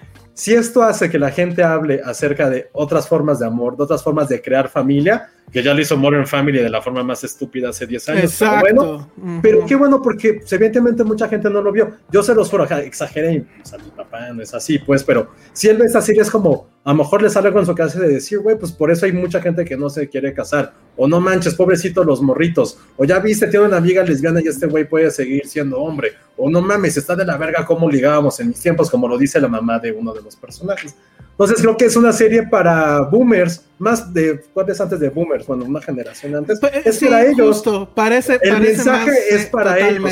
El target somos totalmente. nosotros y somos quienes estamos odiando porque Ujú. tú, O tanto sea- dinero tiene el corriente de golfa para no decir, oigan, hagamos un focus group, ¿no? O sea, queremos pegarle a este público, a uno más joven, a los papás, porque los papás están en el bolsillo, chavos, pero a los demás le están destrozando. O sea, ¿cuál es el punto ahí? Pero insisto, para mí es algo que a lo mejor yo muy inocentemente no creía, pero si hay un Star System en América Latina y un Star System en México, y son de ellos dos, que desde hace 20 años, que justo va a cumplir 20 años y tu mamá también, son los Reyes de. México. Son los Reyes de México. Pero, pero además, estoy de acuerdo con eso. O sea, sí, son los Reyes de México. Pero neta, o sea, este, este piso que tienen de apoyo. O sea, qué bien que lo tienen, está padrísimo. Probablemente todos quisiéramos tenerlo. Pero sí está muy cabrón que hagan lo que hagan, les van a aplaudir. Y eso sí, a mí me molesta mucho. Porque sí, o sea, definitivamente este producto está mal hecho. O sea, técnicamente está muy bien. Creo que él, siempre he dicho, creo que es muy buen director. O sea, a veces creo que es mejor director que actor. Y está muy bien la producción. Yo creo que es mucho mejor director que actor. Totalmente. Tota- Totalmente. Y todo este tema de seamos incluyentes y el feminismo está hasta en el mínimo rincón, porque las ilustraciones y, y- y los carteles que inundaron la ciudad, que yo pensé que eran de Magallanes, al parecer no son, son de un estudio que se llama Flaminguetes o algo así, que son dos chicas. Entonces dices, ah, bueno, o sea, hasta en eso fueron así, este, eh, de equidad de género y bla, bla, bla. Pero a mí sí me molesta mucho que ustedes vayan a donde vayan y, ah, sí, muy bien la serie de Diego. Ah, sí, o sea, en los medios, ¿no? Como top. Y ya mm, eh, eh, en, en la gente de calle como nosotros, y como bien le dijeron a, a Josué en su Instagram, güey, sí está muy mal. Sí. Entonces, yo, yo, yo, yo, yo, este, yo creo que no, no había leído tan, no había leído como tanto. Sí había leído que se hablaba mucho, pero no había leído tantos halagos. O sea, sí vi la columna de Álvaro Cueva, pero bueno. Bueno, Ah, yo no también vi la de Álvaro. La Álvaro, Cueva, wow. eh, como Sí. que se espera, ¿no?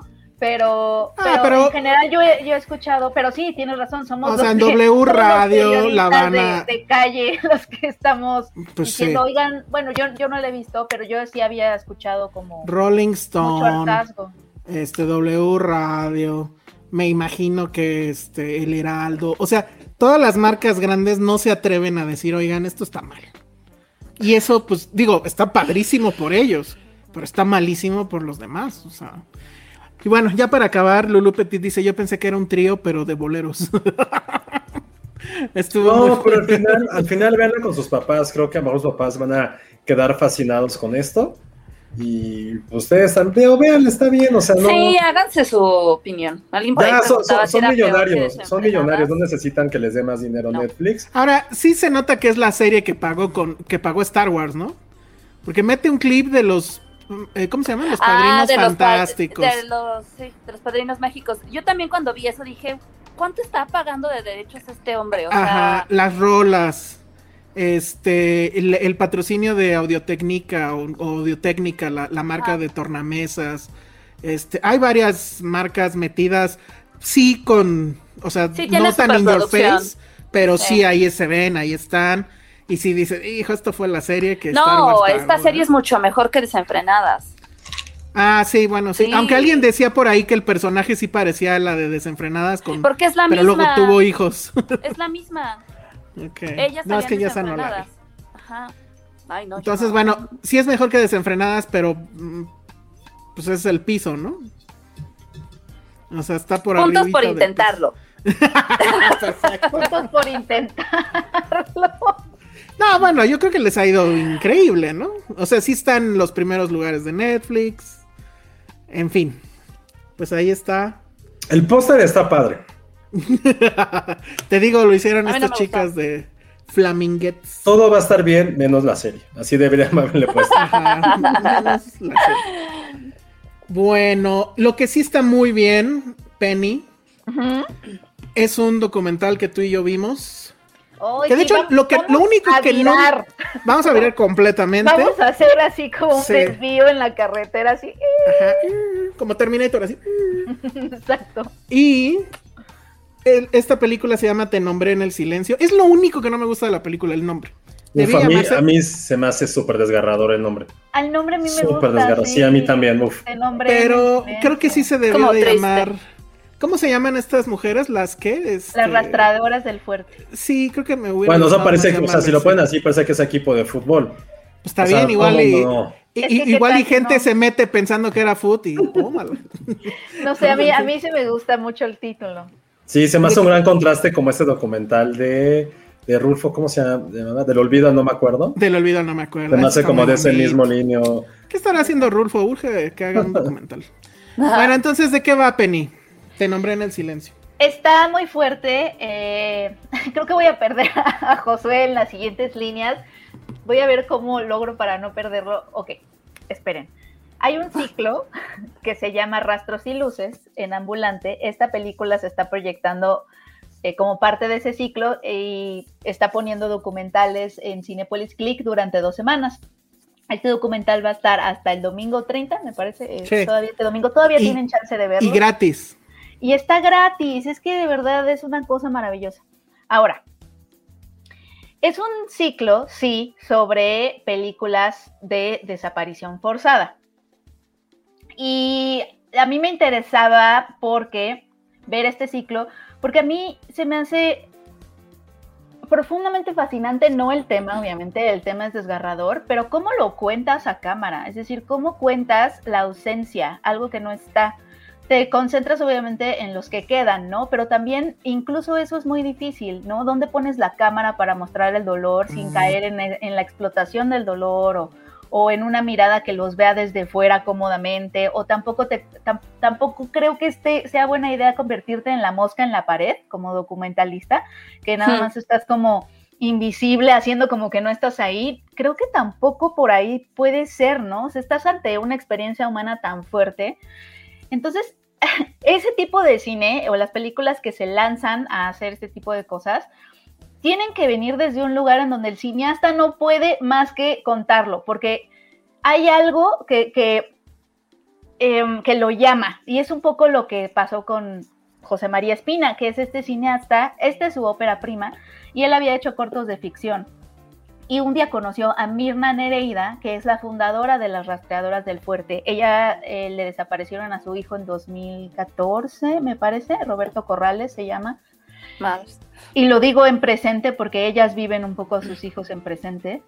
Eh, se llama Roberto Corra- Corrales y ella pues empieza a buscarlo, ¿no? Y, y su grupo fue uno de estos grupos pioneros de lo que ya sucede alrededor de toda la República, que son estos colectivos liderados por mujeres madres, esposas, hermanas, que agarran palas y picos y se van a hacer el trabajo forense que las autoridades, bueno, ¿no? Ni al caso se rehusan a no hacer. Es decir, acaba de salir creo que una noticia de, de, de que estamos viviendo, el gobierno está viviendo una crisis forense, o sea, no tenemos infraestructura, uh -huh. ni personas capacitadas, eh, ni el mismo documental eh, del que vamos a hablar se ve la negligencia absoluta de los peritos, es decir, todo mal. Y, y, y en un país como, bueno, México, lo que mejor sabían hacer era justo ser peritos.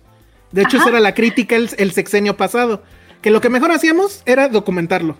O sea, le, recoger las balas o ¿no? restos. Los, los, restos. Pero nadie unía el rompecabezas para resolver y hacer justicia. No, Ahora no. ni eso.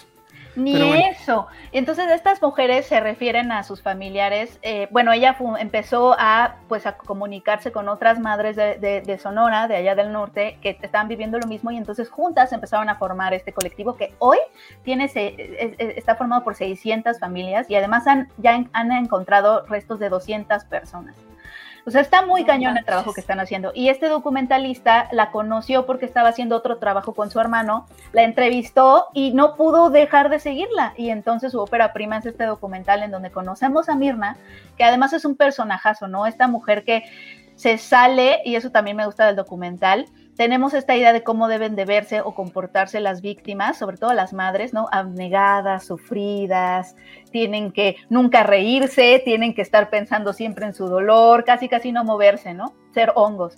Mirna no es eso, se sale por completo de, de vemos a una mujer que sí se desbarata por el dolor, pero de frente se endereza, maldice. Hay un momento en donde tienen, porque también nos mete a la operación de este grupo, tienen una oficinita que rentaron ahí como en una placita en los mochis y tienen una junta en donde ella les está hablando, tal cual como si fuera un negocio, les está hablando a, nuevas madres que, van en esta junta y le dicen, oye, es que a mí me hablaron y me dijeron que habían, que mi hijo estaba vivo, me dijeron que estaba bien. Y ella le dijo, no creo, perdóname que sea cruel, pero no creo. Este, no, pero es que te están grabando. A mí me vale madres que me estén grabando. O sea, como que, como que vemos también a esta mujer real, que además empieza, se sostiene de esa compañía, ¿no? Las vemos reír juntas, bailar juntas, escarbar la tierra juntas, subirse a la, camioneta pick-up, irse a los montes sin nada de protección. O sea, estamos hablando de que estas son tierras de narcos. Ah, eh, y se van sin nada de protección. En ese momento el gobierno, en el documental vemos que de pronto sí les dieron una camioneta, algunas herramientas.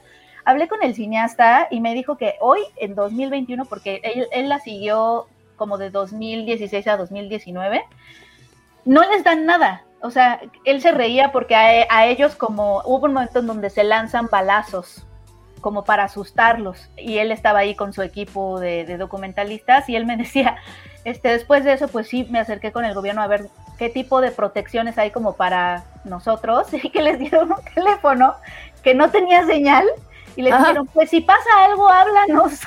Ay, sin señal. Bien. Si me matan. De mínimo un walkie-talkie, ¿no? de risa loca, de risa loca. Y el documental lo que me gusta es que equilibra muy bien esto, hace un equilibrio muy, muy respetuoso entre el dolor y también estos momentos en donde pues siguen vivas ellas, ¿no? A pesar de... Y lo que las une, qué cañón está, o sea, lo que, lo que representa o lo que captura el documental, imagínense, es este grupo de mujeres que se conocieron porque todas vivieron el peor día de sus vidas. Eso, eso tal cual es. Que es eh, ver a, tu hijo, o perder a tu hijo, que, no es, natural, ¿no? La, naturaleza es al revés, ¿no? Uno debe ver morir a sus papás y no al revés.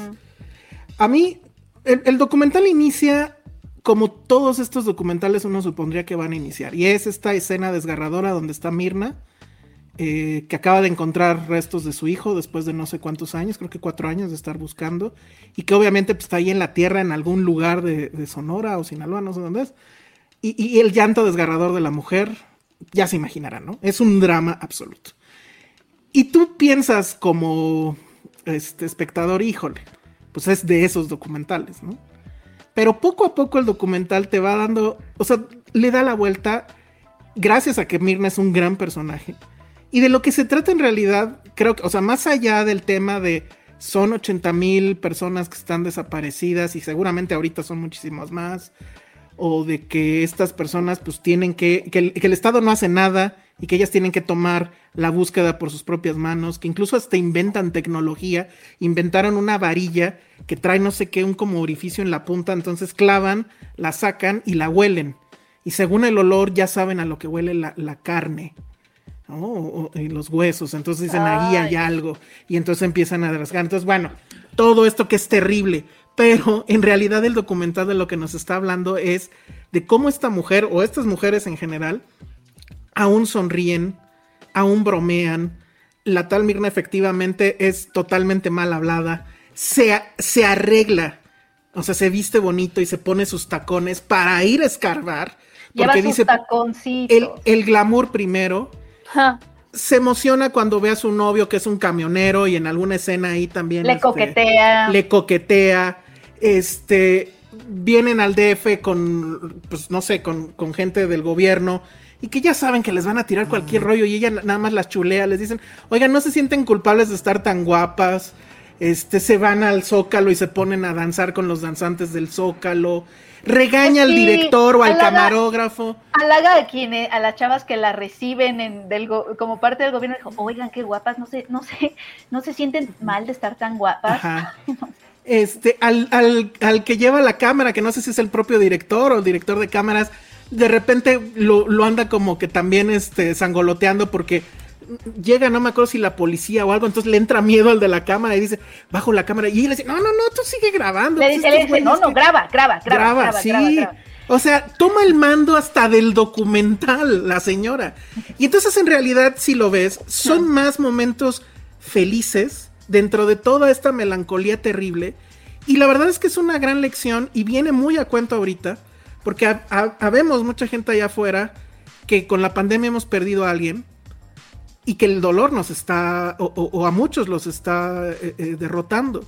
Y tú ves a esta mujer que sí, todas las mañanas ve la foto de su hijo, le habla como si estuviera ahí, pero sale y, hay otra mujer que también dice, me pongo la camiseta, porque tienen sus camisetas personalizadas de las rastreadoras, se me pongo esta camiseta y- y me da un...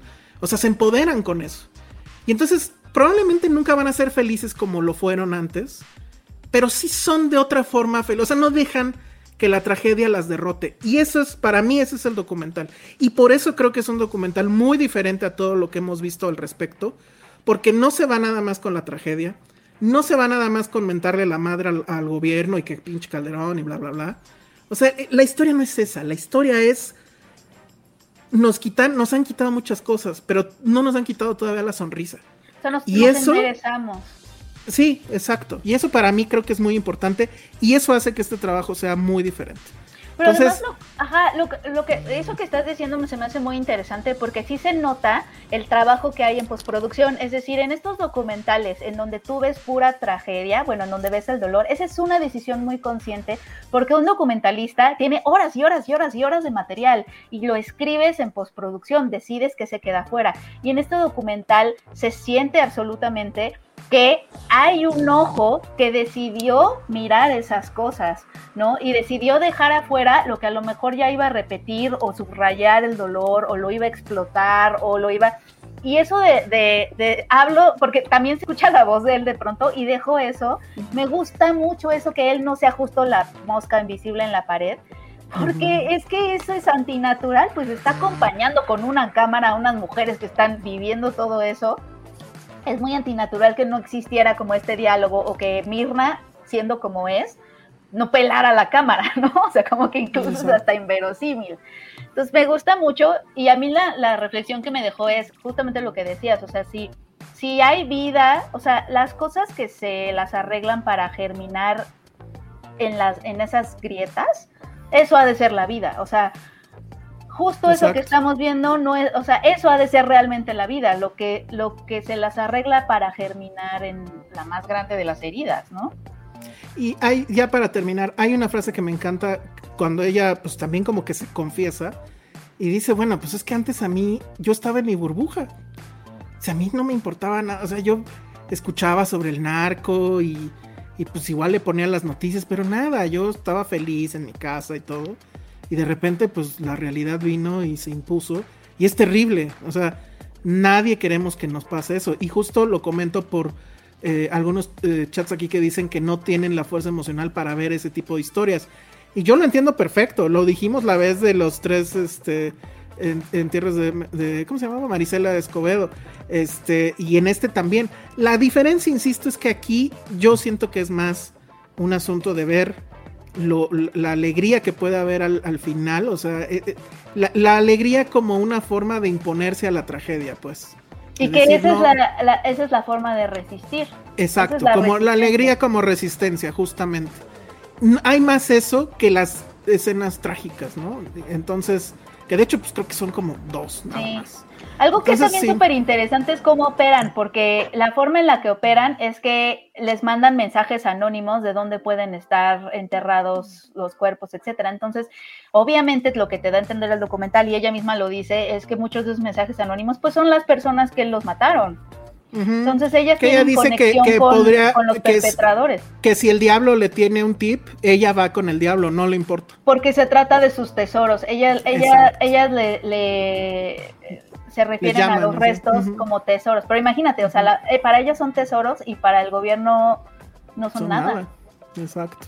Bueno, pues ahí está. eh, está efectivamente gratis en Cinepolis Click. Oigan, oigan, lo, lo hicieron muy bien, la verdad sí me, me gustó mucho su, su reseña, o sea, yo le iba a poner mute, iba a decir hasta que Penny ya como que ya no hablara, iba a poder intervenir, pero sí los quería escuchar, sobre todo porque esto, también hay que decirlo, o sea, la productora es una amiga que tenemos todos en común, o sea, de Paloma, que antes salía, de repente dejó de salir porque ya se hizo productora y se le subió un poquito su Sí, maestría. ya se hizo famosa. Sí, ya ya no se le, se, se le- se le subió la maestría.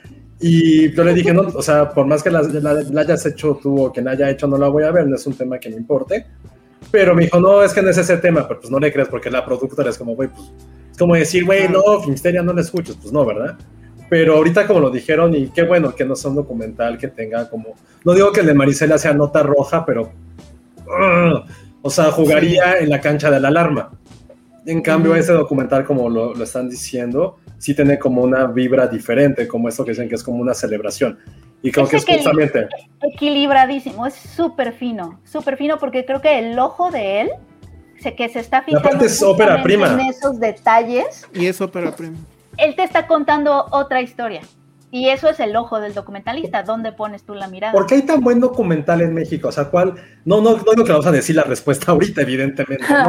No. Es- son años de tradición, o sea, somos precisamente un pueblo que le gusta contar sus historias, o sea, somos un- una nación de folclore.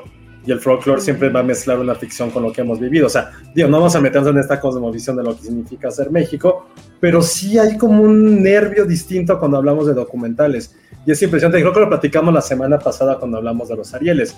Yo es que siempre son las categorías más importantes, siendo que es también el género que también hay como menos apoyo. Bueno, no sé, no sé Sí. si cortometrajes o algo, pero documental siempre es como algo que nace y que se va a morir. O sea, un poco como, como dijeron de las rastreadoras, es, es como este neseo de querer encontrar tesoros. Y siento que así son los documentalistas. Son gente que aunque no tengan los recursos, ven de dónde los sacan para contar sus historias. Y creo que esta, esta película, este documental, tiene un paralelismo también en eso. O sea, no... Yo, tam- yo tampoco entiendo no por entiendo. qué pasa, pero, o sea, como que sí es como sintomático, supongo, del país. O sea, nos interesa o somos muy buenos relatando la, pues, la, la realidad y somos Sí, muy malos relatando fantasías.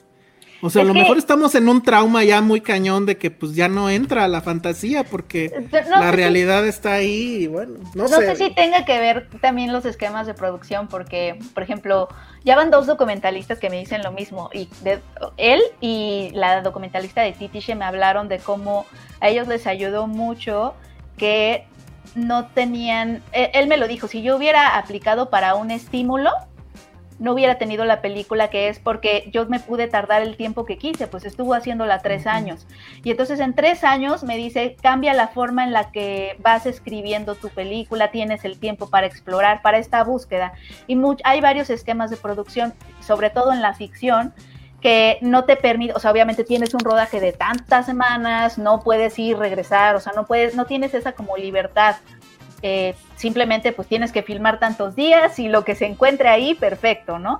Y en, en el caso de algunos documentales, sobre todo óperas primas, que oh, Titiche también es una ópera prima, tuvieron, se dieron todo el tiempo del mundo para descubrir, o sea, como que también hay esta mirada como de descubrimiento, él está descubriendo a Mirna de cierta forma, o sea, la, la descubrió y la siguió, igual pasa, lo mismo pasa en Ti- Titiche, ella descubre el campo de donde viene. Entonces, creo que tiene que ver también con tiempos y esquemas de producción. Y eso ya es una pregunta para los productores o las nuevas generaciones de productores de cine mexicano. ¿Cómo, cómo crear esos espacios en donde haya mucho más exploración y mucho más experimentación en ficción? No sé, es curioso, pero es un hecho que somos este, potencia mundial en, en documentales. Entonces, bueno. Entonces va a estar, eh, es que mucha gente en, en el chat estaba preguntando, es el documental Te nombran el silencio. Va a estar en Cinepolis Click todavía gratuito.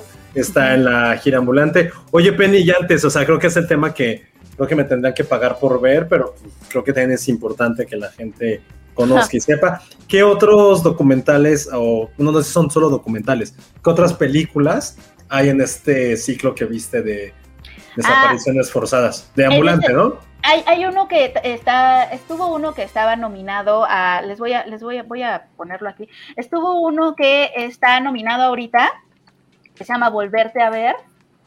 Eh, en este momento les, les digo toda la lista. Estuvo también No sucumbió la eternidad, que es el documental de la periodista Daniela Larrea, que además es como la periodista de México ahorita. Eh, y además hizo su documental, que también se centra en estas historias. No sucumbió la eternidad. Volverte a ver. No ah, Tempestad de Tatiana Hueso. Ausencias también de Tatiana Hueso. Te nombré en el silencio. Y los que siguen son Expiatorio de Manuel Acuña. Y el último va a ser Vivos de Ai Weiwei, que se centra en la Yotzinapa. Ok.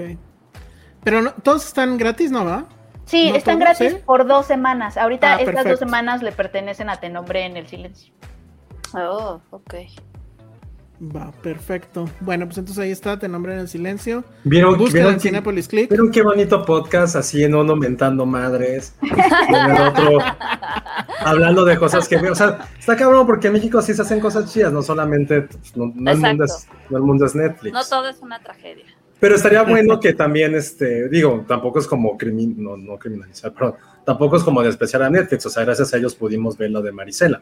Entonces, Sí, claro. todo Sí, el mundo sí, juega sí. en diferentes canchas, todo el mundo está aquí como, al mismo tiempo, lo que permite que se produzcan cosas como los tres entierros, es que también haya producciones como, no todo va todo va a estar bien, perdón, o sea, permiten eso, que haya mucho capital, mucho dinero, para que se puedan hacer producciones independientes y de otro tipo de, sobre todo de permanencia en la memoria, ¿no? Entonces, pues también te queremos Netflix, no fue contra ti tampoco, no fue contra, tampoco fue contra ti, Diego, así como que nos escuchamos, Ay, fue contra sí. ti. Ajá, No. sí, ahorita.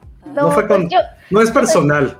yo soy Yo sí, fan yo- de la corriente, a ver qué. Yo sí tengo una bronca ahí porque, insisto, desde el día después, su jalada esa de después de que ganó AMLO, la tibieza ha sido lo suyo. Entonces ya, ya, ya basta y ya que se defina, por favor. Diego, yo sí te quiero, adóptame. Ay, Yo también, yo también lo quiero. Ay, sí. Adóptame, Diego. A mí se, se me hace muy talentoso. Pero lo que sí es que no si te lo encuentras en una, eh, si te lo encuentras en un restaurante en Morelia, sí se toma foto contigo. Eso sí. Claro. Creo que, ajá, creo que, creo que además es buena persona, ¿no? Bueno, esa impresión me da, no lo conozco. A fondo. Sí, no, yo, creo que sí. Pero bueno, muy bien. Y entonces ya para acabar, ¿cuántos años cumple Tim Burton el día de hoy? Todos los necesarios para seguir siendo gótico. Así de ya, güey, peínate. Así ya, estás grande, Tim Burton. No mames. 62 años. 62 años de vestir de negro con este calor que hay en California. Pero O sea, eso es un mérito total. Yo por eso no soy darks, porque hace mucho calor. Entonces. sí, la verdad. Pues queremos hablar de. la ver- o sea, no sé ustedes cómo lo vean. Yo creo que sí, Tim Burton ya es un director en franca decadencia. O- o- o- Sí, la verdad es que ya. Bueno, no sé ustedes, pero no he sido fan de las últimas cosas que he visto de él. Suerte estaba como viendo ¿Cuál más o la- menos. ¿Cuál fue la última? La Estoy- última fue. Bueno, ahorita va, va- va a estrenar Dumbo, que la neta a mí me da. No, Dumbo ya fue, ¿no? No, Dumbo no, ya- no, no. Dumbo no, ya. es- ya es- ah, sí, es cierto. Sí, Dumbo no, fue la Dumbo ya. última. Pero pasó muy de noche, tiene, o sea, No, pero Tienes es razón. horrible. Esa película es horrible. Horrible. Yo me acuerdo que no me la pasé tan mal, pero bah, vamos, No, no, yo es, no. no es el Tim Burton de, de hace Alicia. 10 años. Antes de eso, a ver, ahí les va, de, de adelante para atrás, Dumbo, Ajá. Miss Peregrine y los niños No la vi. peculiares, no la vi yo tampoco. Ojos grandes sí la vi, no está Sí, tan yo mal. también. No está tan mal. Pero. mm, Luego Frankenweenie, que no la vi. Frankenweenie sí me gusta. a mí mucho también me con gusta. Eso. Lloro mucho con eso. Luego está Sombras Tenebrosas, que no sé cuál es. Una terrible con este. que era de Los vampiros. vampiros. Horrible. Ah, ya sé cuál es, sí. Igual. Dark Shadows. Ajá, Igual con este. ¿Cómo se llama? Johnny Depp. Con Johnny Depp. Sí, muy bien. Luego está. A ver, es que tuve que darle clic. Está A- Alicia, en el País, de las Maravillas. Ajá. Eh, mala, muy mala. Mala. Sweeney. Todd. Sweeney Todd creo que esa es la última buena, ¿no? Sweeney Todd a mí sí me gustó. Sí, a mí también. Sí. Sí, a mí también me gustó Sweeney Luego el cadáver de la novia. Sí. El cadáver de la novia sí me gustó. A mí también. también me gusta mucho. A mí sí me gusta. Luego está Charlie y the Chocolate Factory. Pues Ah, como, como diría Patty Chapoy, rara pero extraña. Ajá, no la odio. Luego está el No, gran... esos umpalumpas, güey, son la peor cosa que ha existido en el universo. No, no, no. No, y Johnny Depp así. ¿No? Johnny Depp ma- ojos. como un Michael Como Jackson. Ándale. ¿Pero qué prefieres, eso o que venga Chalamet? Porque ya ves que dicen que él va a ser el nuevo Willy Wonka. Van a, ah, ya dejen esa franquicia en paz. Sí, ya dejen a Chalamet. Ya. ya que se- Bueno, ya. Totalmente. Luego, Big Fish, que para Ay, muchos sí. es una cosa Sí. muy, muy... Yo lloré con Big Fish. Hijo, es que siento que es muy cursi, pero bueno. A mí sí me gusta No, Big mucho. Fish es cabrón. Creo, creo que son mis daddy issues hablando. Seguro. Luego, El Planeta de los Simios, que sí, para- me acuerdo que era terrible, Sí, es muy fea. muy fea. A mí sí me gusta esa planeta de los simios. Fíjate que yo quiero volverla a ver Tiene porque mucho que no la veo. sí, a lo mejor envejeció bien. No, Aunque- no. Aunque lo- la verdad es que, en com- o sea, bueno, comparadas con lo que hicieron con El Planeta de los Simios después, pues no creo que tenga mucho que hacer Tim Burton aquí. Ah. La leyenda del jinete sin cabeza es muy buena. A mí sí, Sí, me es gusta. buena. Le tengo mucho cariño a esa. Sí, la sí, que sí. para- Me divierte muchísimo.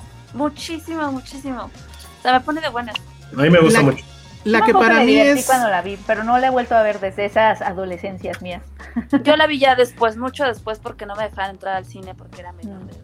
ah, luego la que según yo sí está en su top 3, Ajá. si no es que en su top 1, Mars Attacks. No mames, amo Mars Attacks. Mars Attacks es una joya ajá. Marta Taxi absoluta. estaba padre. Es increíble. Además están todos ahí. Está Pierce Brosnan, está Carrie. Jack de- Nicholson, Está Jack Nicholson con dos personajes. Está Natalie Ah, Portman. Natalie Está Portman. Natalie Está Portman. cabrón, sí. Está. Jim Brown. Está es, Natalie Portman, no me acuerdo. Es la Sí, hija del Natalie es la hija de Jack Nicholson, ajá. Y Glenn Close. Sí. Jack Nicholson es el presidente. O sea, Ajá. come on. Glenn Es Close es la primera dama. Sale ¿Cómo se llama el, que- el que, el que canta al final? Tom Hello. Jones. Sale Tom Jones. No mames, es una locura. Ay, dejen quito y te nombran el silencio. Ya ni el caso, esperen. Sarah Jessica Parker. Sara Jessica Parker. perrito. Sale Pam Grier también después de Jackie sí, Brown. es cierto. Michael J. Fox. Sí, sale Michael J. Eh, Fox. No mames, es el supercast. Está muy Martin cabrón. Short. eh, Martin Short, claro, grande. grande Martin Short. Las orejas de, de, de Patterson. Ay, sí. Perdón. Creo que era Ah, yo importante. no estoy viendo por estar viendo la lista. ya es importante. Ay, miren. Creo- Después de eso, importante. otra que sí está en el top 3, Ed Wood. Ed Wood. Ed Wood es genial. Sí. Es, yo creo que sí, es de sus, otra de sus masterpieces con este Bill Murray. Estaba también ahí. Johnny Johnny Depp Depp. y Bela Lugosi. No, Bela Lugosi. No, interpretaba a Eh. Bela Lugosi, pero ¿cómo se llama este hombre? Se me Ay, se me olvidó. fue a mí también. Bueno, pero esa Eh, tienen, tienen que verla. O sea, de- yo soy muy fan de las películas que hablan como se hacen las películas. Y Ed Wood es una de las, de las grandes. O sea, sí es de, de sus mejores películas. Después está Batman Returns, que por supuesto pues, está en mi corazón. Después está El joven manos de tijera. Ujú, A mí sí me gusta. Me gusta, pero siento que ya too much. A mí, ¿Por qué, a mí, a mí me fascina esa A mí película. también me gusta mucho. A mí me gusta también, sí. Es que se- sí se volvió la bandera de los darks, ¿no? De los No, emos, de los Es, de los esa es emos. Nightmare Before Christmas. Pero Es bueno, dije Christmas. él, pero más bien es esa. Puede ser. Pero bueno, entonces ahí está. Después está Batman. Que ¿De Batman, Batman?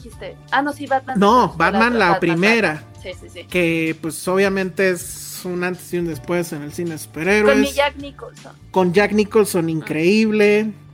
Con este. Ay, ¿cómo se llama Batman? Se me fue ahorita el nombre. Este. mm, George eh, Clooney, Val Kilmer. No. el peor Batman, un señor que ni al Michael caso. Keaton. Michael Keaton, que es el mejor Batman. Eso no, eso creo que no lo haces por molestar, pero no es el mejor No, Batman. en serio sí creo que es el mejor Batman. A la, a la distancia creo que sí es el mejor Batman. No No, por nada, el internet está loco por esta otra película que en teoría va a suceder, que es la de The Flash. Bueno, sí va a suceder. Que es como el multiverso de DC y donde Michael Keaton regresa para, para ser Batman. No sé, siento que Batman es alguien cool.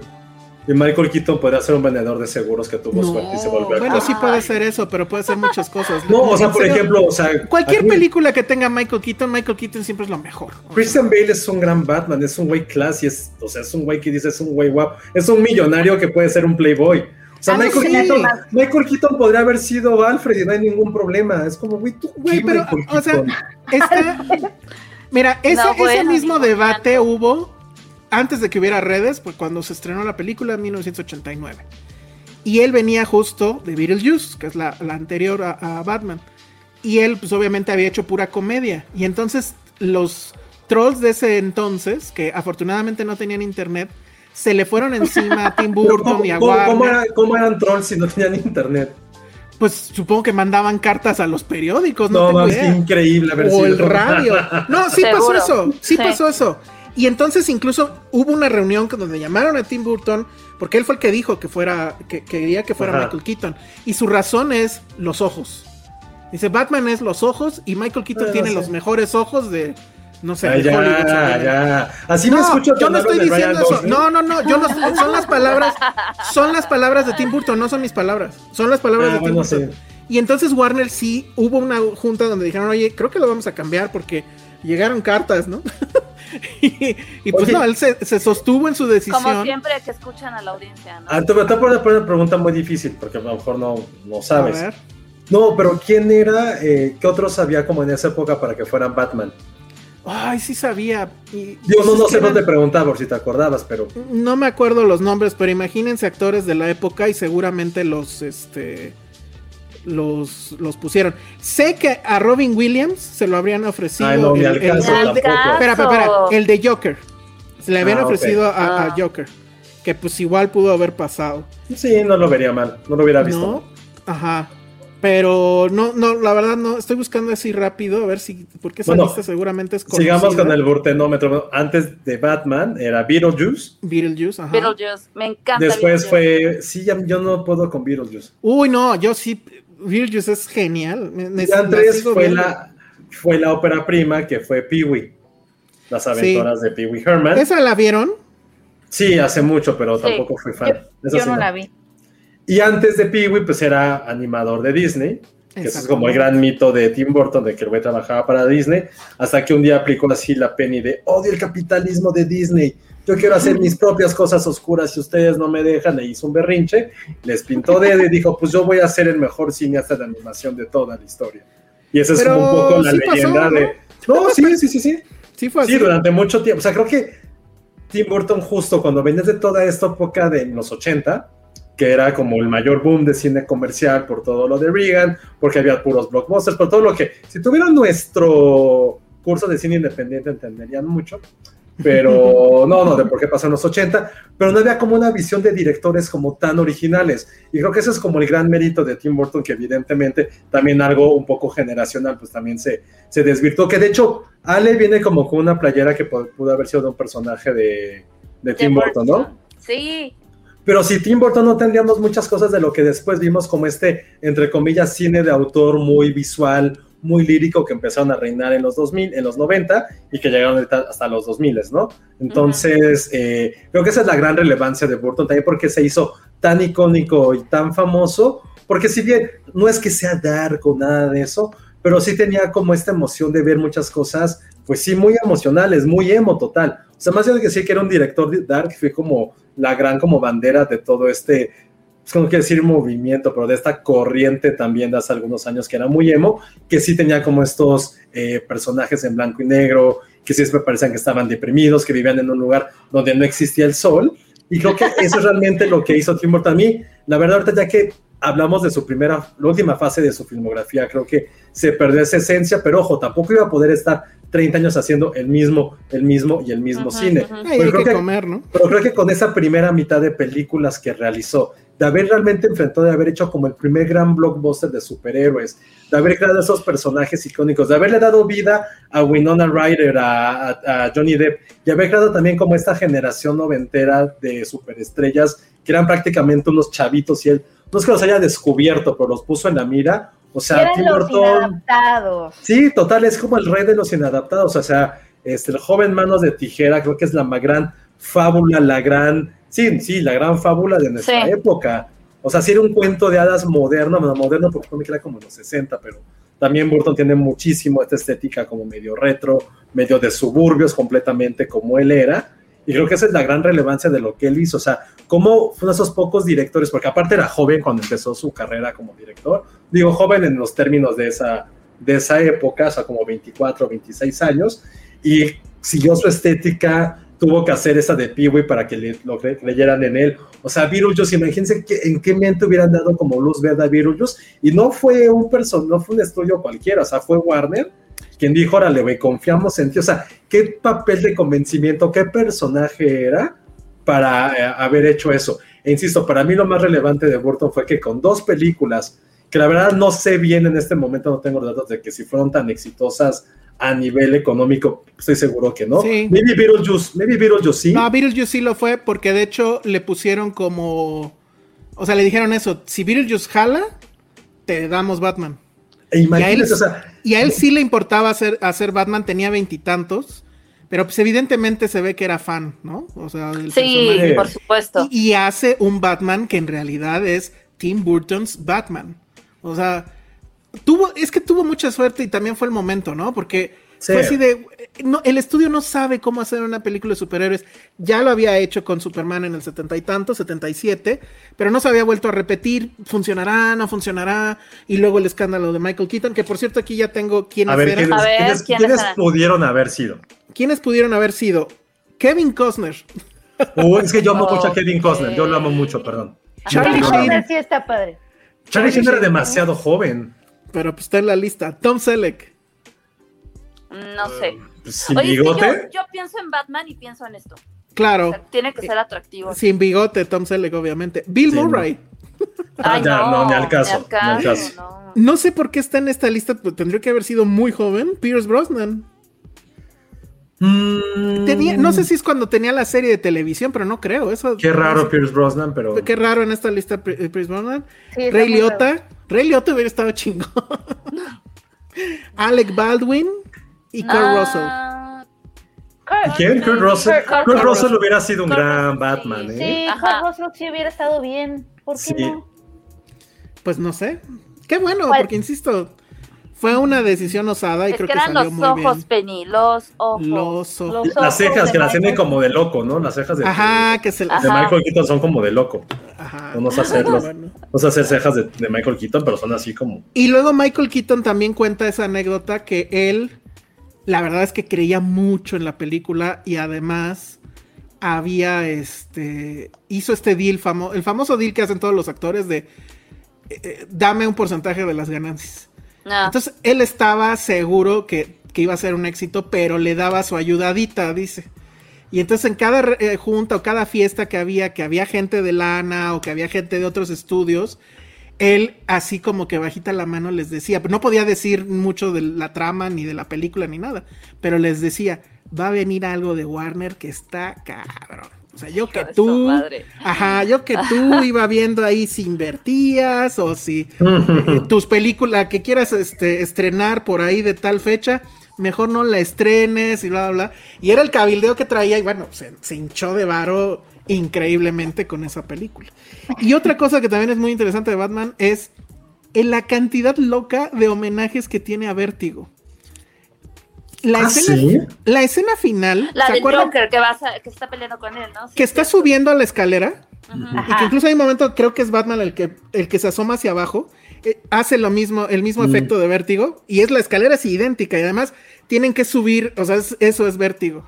Hay otra escena donde creo que él va, cuando llega y llega al, al- al- al- al techo, es exactamente el mismo encuadre. Y si recuerdan, pues en vértigo la mujer cae Y aquí pues está a punto de suceder lo mismo, pero la rescate a Batman. Pero los encuadres son No me acuerdo. exactos. Ah, y en Vértigo también cuando él entra a ese, creo que es, no, sí es como una iglesia o algo, ¿no? En Vértigo. También Sí. tira Sí, sí. las tira las este, sillas estas de la iglesia. Es igual idéntico. Cuando Batman entra, tira las sillas. Entonces, sí se puede hacer un cuadro por cuadro de Vértigo con Batman. Y, y, pues bueno, pues No esa es la, lo- lo- eso es la escuela de lo que hizo Burton. O sea, Burton traía ese bagaje Es que, al bueno, momento de hacer, de hacer Batman. Creo que esto es lo más importante para Burton, porque puede haber que gente que lo odie, que porque es cine comercial y vendió, está bien. Pero creo que Burton y muchos comentarios es que Burton formó parte de nuestras infancias, lo cual es muy cierto. Pero más allá de eso, creo que la gran relevancia de Burton acabas de decir. O sea, alguien que conoce de cine, sabía de cine, conocía de cine. Y al final yo siempre he visto a Burton como un niño con mucha imaginación y con un gran poder. No lo digo como algo malo, como un niño. O sea, no lo digo de esa forma, sino No, por toda la más por su imaginación, que imaginación desbordante. Y... Sí, porque Como un como que... poco en la misma y liga si de Guillermo del Toro y sus monstruos. Sí, sí, sí, sí, Ajá, sí, si totalmente. te das son, cuenta, son primos, muchos sí. de sus personajes eran este, este protagonista de aspecto como frágil, como Además se veía que lo que sí- Exacto, exacto. desvalido a veces, inclusive, pero como muy sensible, ¿no? Sí, Y emo. eso que dices, eso Sí. que dices, Ale, como que también se notaba mucho, este, mal que bien, digo, si hay películas mejores que otras, pero se notaba mucho que quiere muchísimo a sus personajes. Sí, Sí, claro, sí, totalmente. claro. O sea, que viven en él. Eso, eso sí está lindo. Y, Y, ya creo por que último. también lo, perdón, lo que, es lo que habías dicho de, o sea, que nos trajo lo Yo no, me- yo no sabía esto de, este, de Vértigo, porque es que ese en particular, no la de Batman, nunca la he visto tanto. La de Batman 2 sí me la sé de memoria. Pero fue gracias a él que muchos, de, cierto, de cierta forma, porque insisto, nadie nace sabiendo, o sea, hay un día que a los ocho años vio Doctor Caligaris como, dude, la pudiste haber visto, la- ya la analizaste y entendiste sus circunstancias, no, pero gracias a él muchos nos acercamos a diferentes cosas. O sea, está cabrón como lo de Ed Wood, pues, creo que cuando dice nadie sabías que existía eso. A lo mejor no sabías que existía ese Drácula, pero él te lo acercó. Mars Attacks también no sabes que existía este cine de serie B o por qué pasaba esto. O con el jinete sin cabeza, este folclore gringo, ¿no? De, lo, de la época colonial, no sabías si él te lo acercó. Y creo que siempre se demerita mucho al cine comercial gringo porque creen que todo es como trancazos, putazos, pero hay muchas referencias que a lo mejor ya de grande vamos entendiendo. O sea, yo le agradezco muchísimo a Burton que sí entendí, o sea, como esta parte del expresionismo, no digo que en ese momento de mi vida, pero después cuando dije Max Shrek, cuando supe quién era ese actor, mi primera Ajá, referencia fue como, güey, claro, es Christopher Walken. Después entendí, analicé y dije, güey, por eso se ven así los edificios, porque toda esa, toda esa película es un homenaje al expresionismo alemán. Y es como, güey, qué chido que exista eso. Entonces, como que siempre, o sea, aquí parece, eso díselo a tus alumnos, Penny, que nunca nada, o sea, nada que porque sea más comercial o nada tenga alguna referencia que te va a ayudar a llegar a otra cosa. Entonces, creo que para mí esa es la gran relevancia a mí, lo personal de Burton, que me hizo entender o enamorarme de otro tipo de cosas. Y creo que ya para finalizar mi intervención, lo más cabrón de Burton es que creo que es el único productor que es más grande que sus directores. O sea, todo el mundo piensa que el extraño mundo de Jack es de Tim Burton y él simplemente Ah, es el productor. O sea. ¿qué, qué, visión de un güey es tan cabrona que la, que la película, su película más famosa, ni siquiera la dirigió él. Creo que ese es como, así de güey, es como Burton dropping the mic, así de güey, he hecho 15 películas malas en los últimos 15 años, tomen pito, yo no soy el director de, este, del extraño mundo de Jack, así de cabrón soy. O sea, no puedo decir que fue, así de cabrón es. Dos, dos anécdotas rápidas de, de Batman, la segunda, de Batman Returns. Eh, con lo que decías del asunto comercial, se metió en un pedo enorme con, con ay, ¿cómo se llama? McDonald's. Porque ya tenían el deal de hacer la cajita feliz de Batman 2.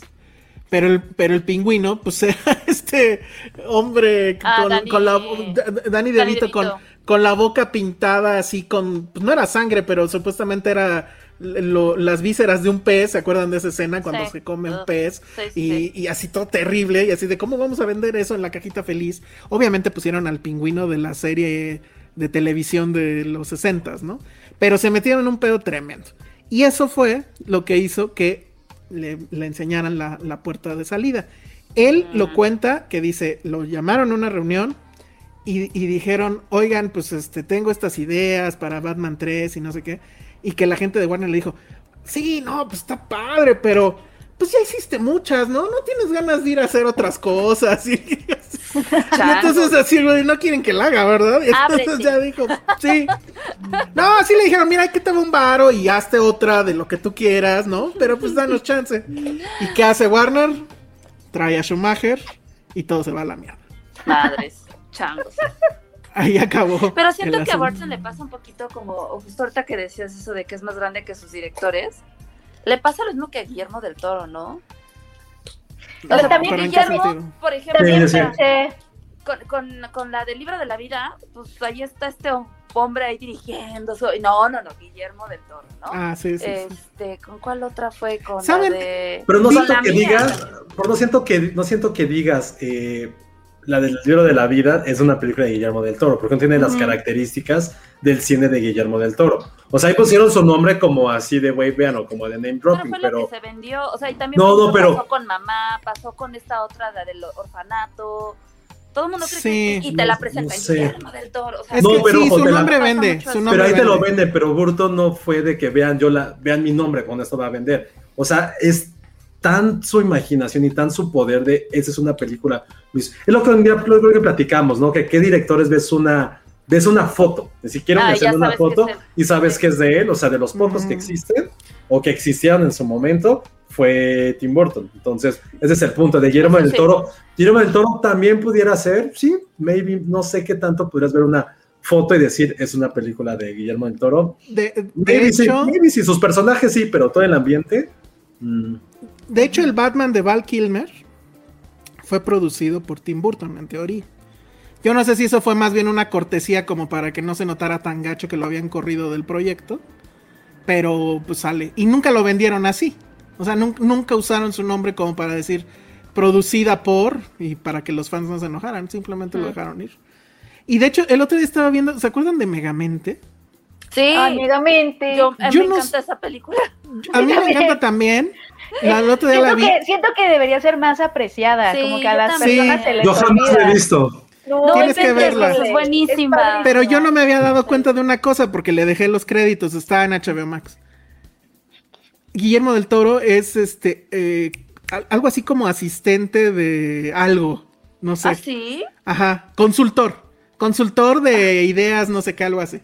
Y yo así de, ay, güey. Y yo supongo que fue por los monstruos y eso. ¿Se acuerdan que el pez este que es como sí, un sí. chango, pero Y la mujer sota. y- Ajá. Ajá, sí, sí, sí. yo creo que les echó la mano en los monstruos. Está muy cagado eso. Bueno, pues ahí está. son medio kaijus, ¿no? Ajá, y hay kaijus y todo ese rollo. Ajá, Ahí es justo. donde, esa, esa película es donde él crea a su propio enemigo, ¿no? Y lo entrena Exactamente, exactamente. y lo deja plantado y, y maldito, poco profesional. Ajá. Eso también nos dimos cuenta. En, español está más cagada que en inglés. Sí, Sí. En- en- en inglés es Brad Pitt. Ciudadano promedio. el ciudadano promedio. Sí, dice, maldito zángano, poco profesional. Bueno, pues ahí está ese dato. Y por último, ya de Tim Burton, si quieren ver, porque este tema de que él era animador en Disney, pues sí fue cierto. Sí. Pero ahí en el hay un documental de la historia de Pixar donde hay una escena donde salen los animadores de ese momento en Disney que eran también los de Pixar y se ve ahí en el rincón literal como un rincón a Tim Burton de joven y está Ay. dibujando ahí no sé qué cosa. Pero eh, sí se, sale ahí, creo que sí voltea la cámara y casi casi como, no sé, como vampiro, así, y, y hace ese bolita Él, él y creo sigue que estuvo en dibujando. la animación del zorro y el sabueso. si Creo que recuerdo. sí, ajá, exactamente. Él estuvo en eso. Pues bueno, ahí lo pueden ver de, de chavito trabajando. En fin, pues eso fue Tim Burton a sus sesenta y cuántos. 65 dije, creo. Muy bien. 60 Dice, mucha gente cree que Coraline también es de Tim Burton, exactamente. Ajá. Y ahí no tuvo nada que ver, Nada que ver, no. nada que ver. Y alguien mencionó algo bien padre que sí tiene un cameo en Singles, la película de, Ah, sí. de, de este- de Cameron Crowe. Ujú. Tiene ahí un cameo. No recuerdo porque fue, la vi hace, hace como 15 años, pero creo que es como un productor de videos que manda al carajo a uno de los personajes, pero tiene ahí su cameo como de 10, 15 segundos, pero, pero está padre, no me acordaba de eso, sí, cierto. Sí está muy cagado de por qué está este güey aquí. está buenísimo. Bueno, pues ahí está. Entonces, pues eso fue Tim Burton y pues creo que ya nos vamos. Y esto fue Filmsteria. Esto fue Filmsteria. Este, bueno, pues entonces ya dijiste que vas a ir a ver este, ¿cómo se llama? Candyman. Para Sí. la semana que ¿Qué prefieren? ¿Que vea Candyman o que baile? Ay, No, ya, no, que no sé por qué estás de- negociando, Josué. Sí, pero no sí, tienes ni o sea, siquiera el derecho de hacer eso. Ah, y la otra, pero esa sí es así de nada más advertencia, no la vean. ¿Cómo se llama Penny Reminiscence? La de la nueva sí. de Ah, la de. ¿La viste? Sí, pero no mames, sí regrésenme mis dos horas de cosa. vida. ¿Verdad? Llega un momento en que dices, ¿cómo? O sea, como que no te esperas que esté tan mala. Sí, pero mal, ¿eh? Como que, mal, mal, como que llevas 15 minutos y empiezas como... Ah, yo sí Yo la sí me lo esperaba. ver. Yo No, sí me lo no, no esperaba porque inclusive la produ- la distribuidora no dijo nada de la película ya hasta unos días antes de estrenar lanzaron ahí el póster. No. Adiós.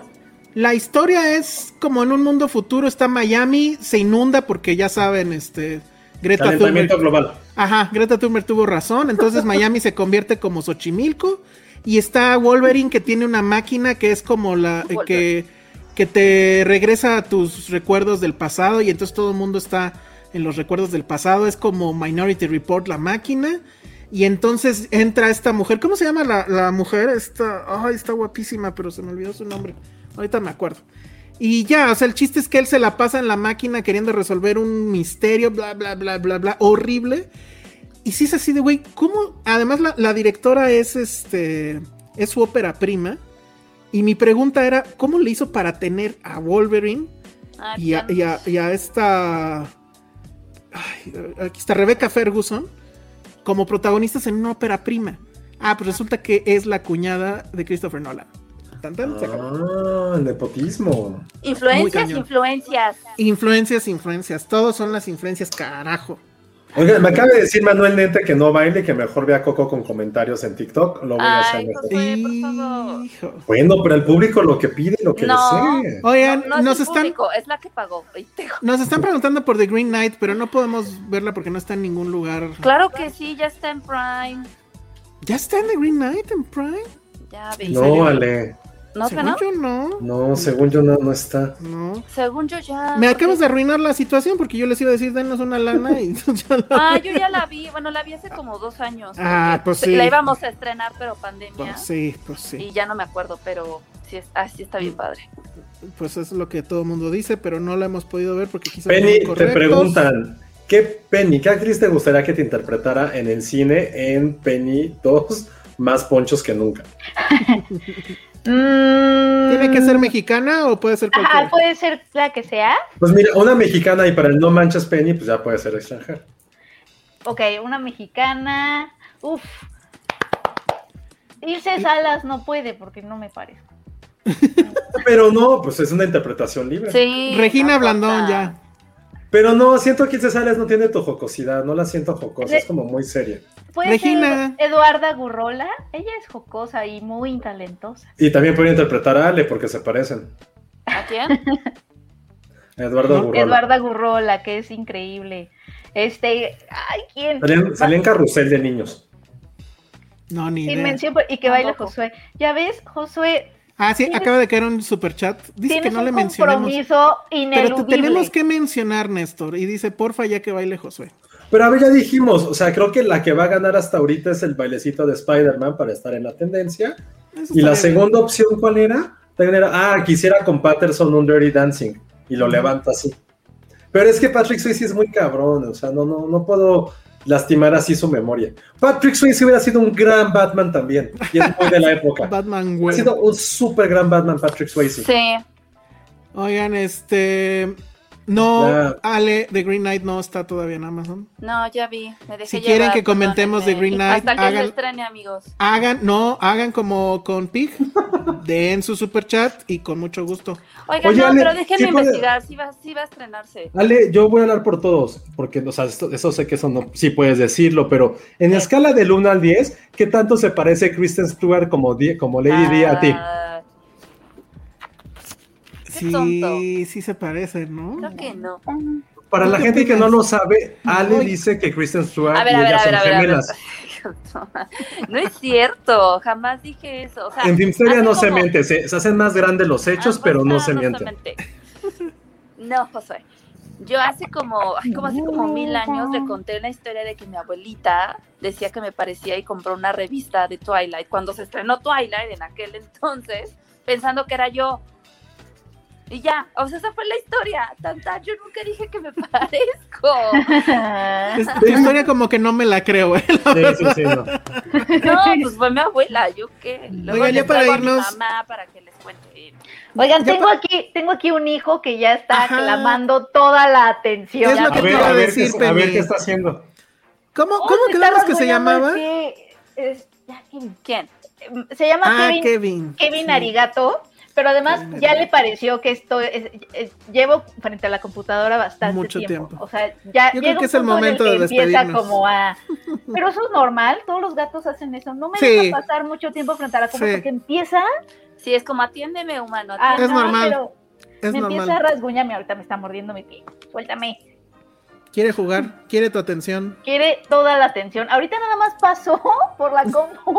Sí, ya, que le ya- hiciera ya van dos veces que vimos su trasero aquí en la transmisión de YouTube. Está súper bien. Le vale. Mm. Chiquis, miquis, te puedes calmar. Bueno, entonces? Spider-Man. Spider-Man es lo que gana y pues ni modo, Ni no, le pu- sé cuál es. no pusieron super chat para que viéramos The Green Knight. No, se, si no, se lo pierden. sus comentarios en... en- No, ya, ya, yo voy a desactivar el superchat, gracias. No sé cómo sea el baile, me caga, pero bueno, está bien. Tú inténtalo. Bueno, pues ya vámonos. ah, dice, yo siento que Penny se parece a Iliana Dono, Dono ¿qué? No, no, Donotlan de Somos, pero con lentes. Ileana Ay, no sé quién era ese. A ver. Ileana y Leana Donotlan. Donotlan. A ver, pero no vas a poder mostrar la imagen. No, pues quién sabe. Ah, Ustedes. sí podría ser. A ver, y le- Perdón a los amigos de Spotify, porque estos lagunotes. Oye, sí se parece. A ver, va a buscar. A ver. Ya la busqué, ya la busqué. El cabello lo tenemos muy similar. Sí, es que no- en la imagen no puedo hacer que se vea. Nada más más ven la sus cara. ojitos. Pero Sí. sí. ya la busqué. Tiene un Sí se aire. parece. Sí, me gusta, me gusta esa actriz. Muy bien, pues ahí está ya. Ya tenemos a nuestro. Bueno, es una Penny como que dentro de 10 años, tal vez. Ahí Es está. Future Penny. Es Sí, Future Penny. exacto, exacto. Es la Penny del futuro que va a venir y te va a decir: Penny, si quieres vivir, ven conmigo. y ya eso va a ser este. Terminator Penny. bueno, pues eso fue. Ya se está comiendo la pared. ¿Qué le No, pasa? bueno, ya, ya vámonos. Ya nos vamos. Sigue consintiéndolo. Sigue consintiéndolo. Exacto. Sigue Redes sociales. Penny. Arroba Kevin. No. Arroba Arroba Kevin. Kevin, Arroba muy bien. Penny. Hoy ahorita aplicaste un mi pobre angelito así de Kevin. Ajá. Es que tenemos que hablar de Kevin todo el tiempo. Ay, Graba- no, grábate no. gritando Kevin como mi pobre angelito. Por Que se empieza Ajá. a portar muy mal. Bueno, muy bien. Redes para que sociales. Penny haga eso. Exacto. Redes sociales, Ale. Arroba Ale Kazagi. Mándenme Josué. sus ideas de nombres y de promociones para Spencer y Moonfall. Uy. Ay, yo sí quiero ver Monfall. Yo también ahora, ahora la quiero ver. Sí, se va a poner buena. Muy bien, Josué. Arroba Josué Corro, ya voy a hacer el maldito baile. Ay, gracias, porque ve que, qué triste está el super chat. Yo soy el Salón Rojo, vayan a ver. Yo te nombro en silencio. Y eh, recuerden, está en Cinepolis Click gratis, gratis. Y bueno, ya, nos vamos. Bye.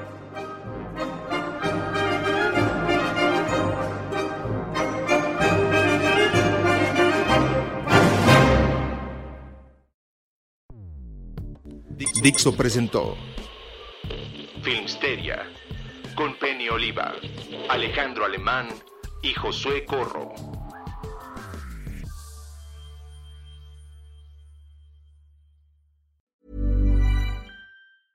Hey, it's Paige DeSorbo from Giggly Squad. High quality fashion without the price tag. Say hello to Quince. I'm snagging high-end essentials like cozy cashmere sweaters, sleek leather jackets, fine jewelry, and so much more. With Quince being 50 to 80% less than similar brands. And they partner with factories that prioritize safe, ethical, and responsible manufacturing. I love that. Luxury quality within reach. Go to quince.com slash style to get free shipping and 365 day returns on your next order. Quince.com slash style.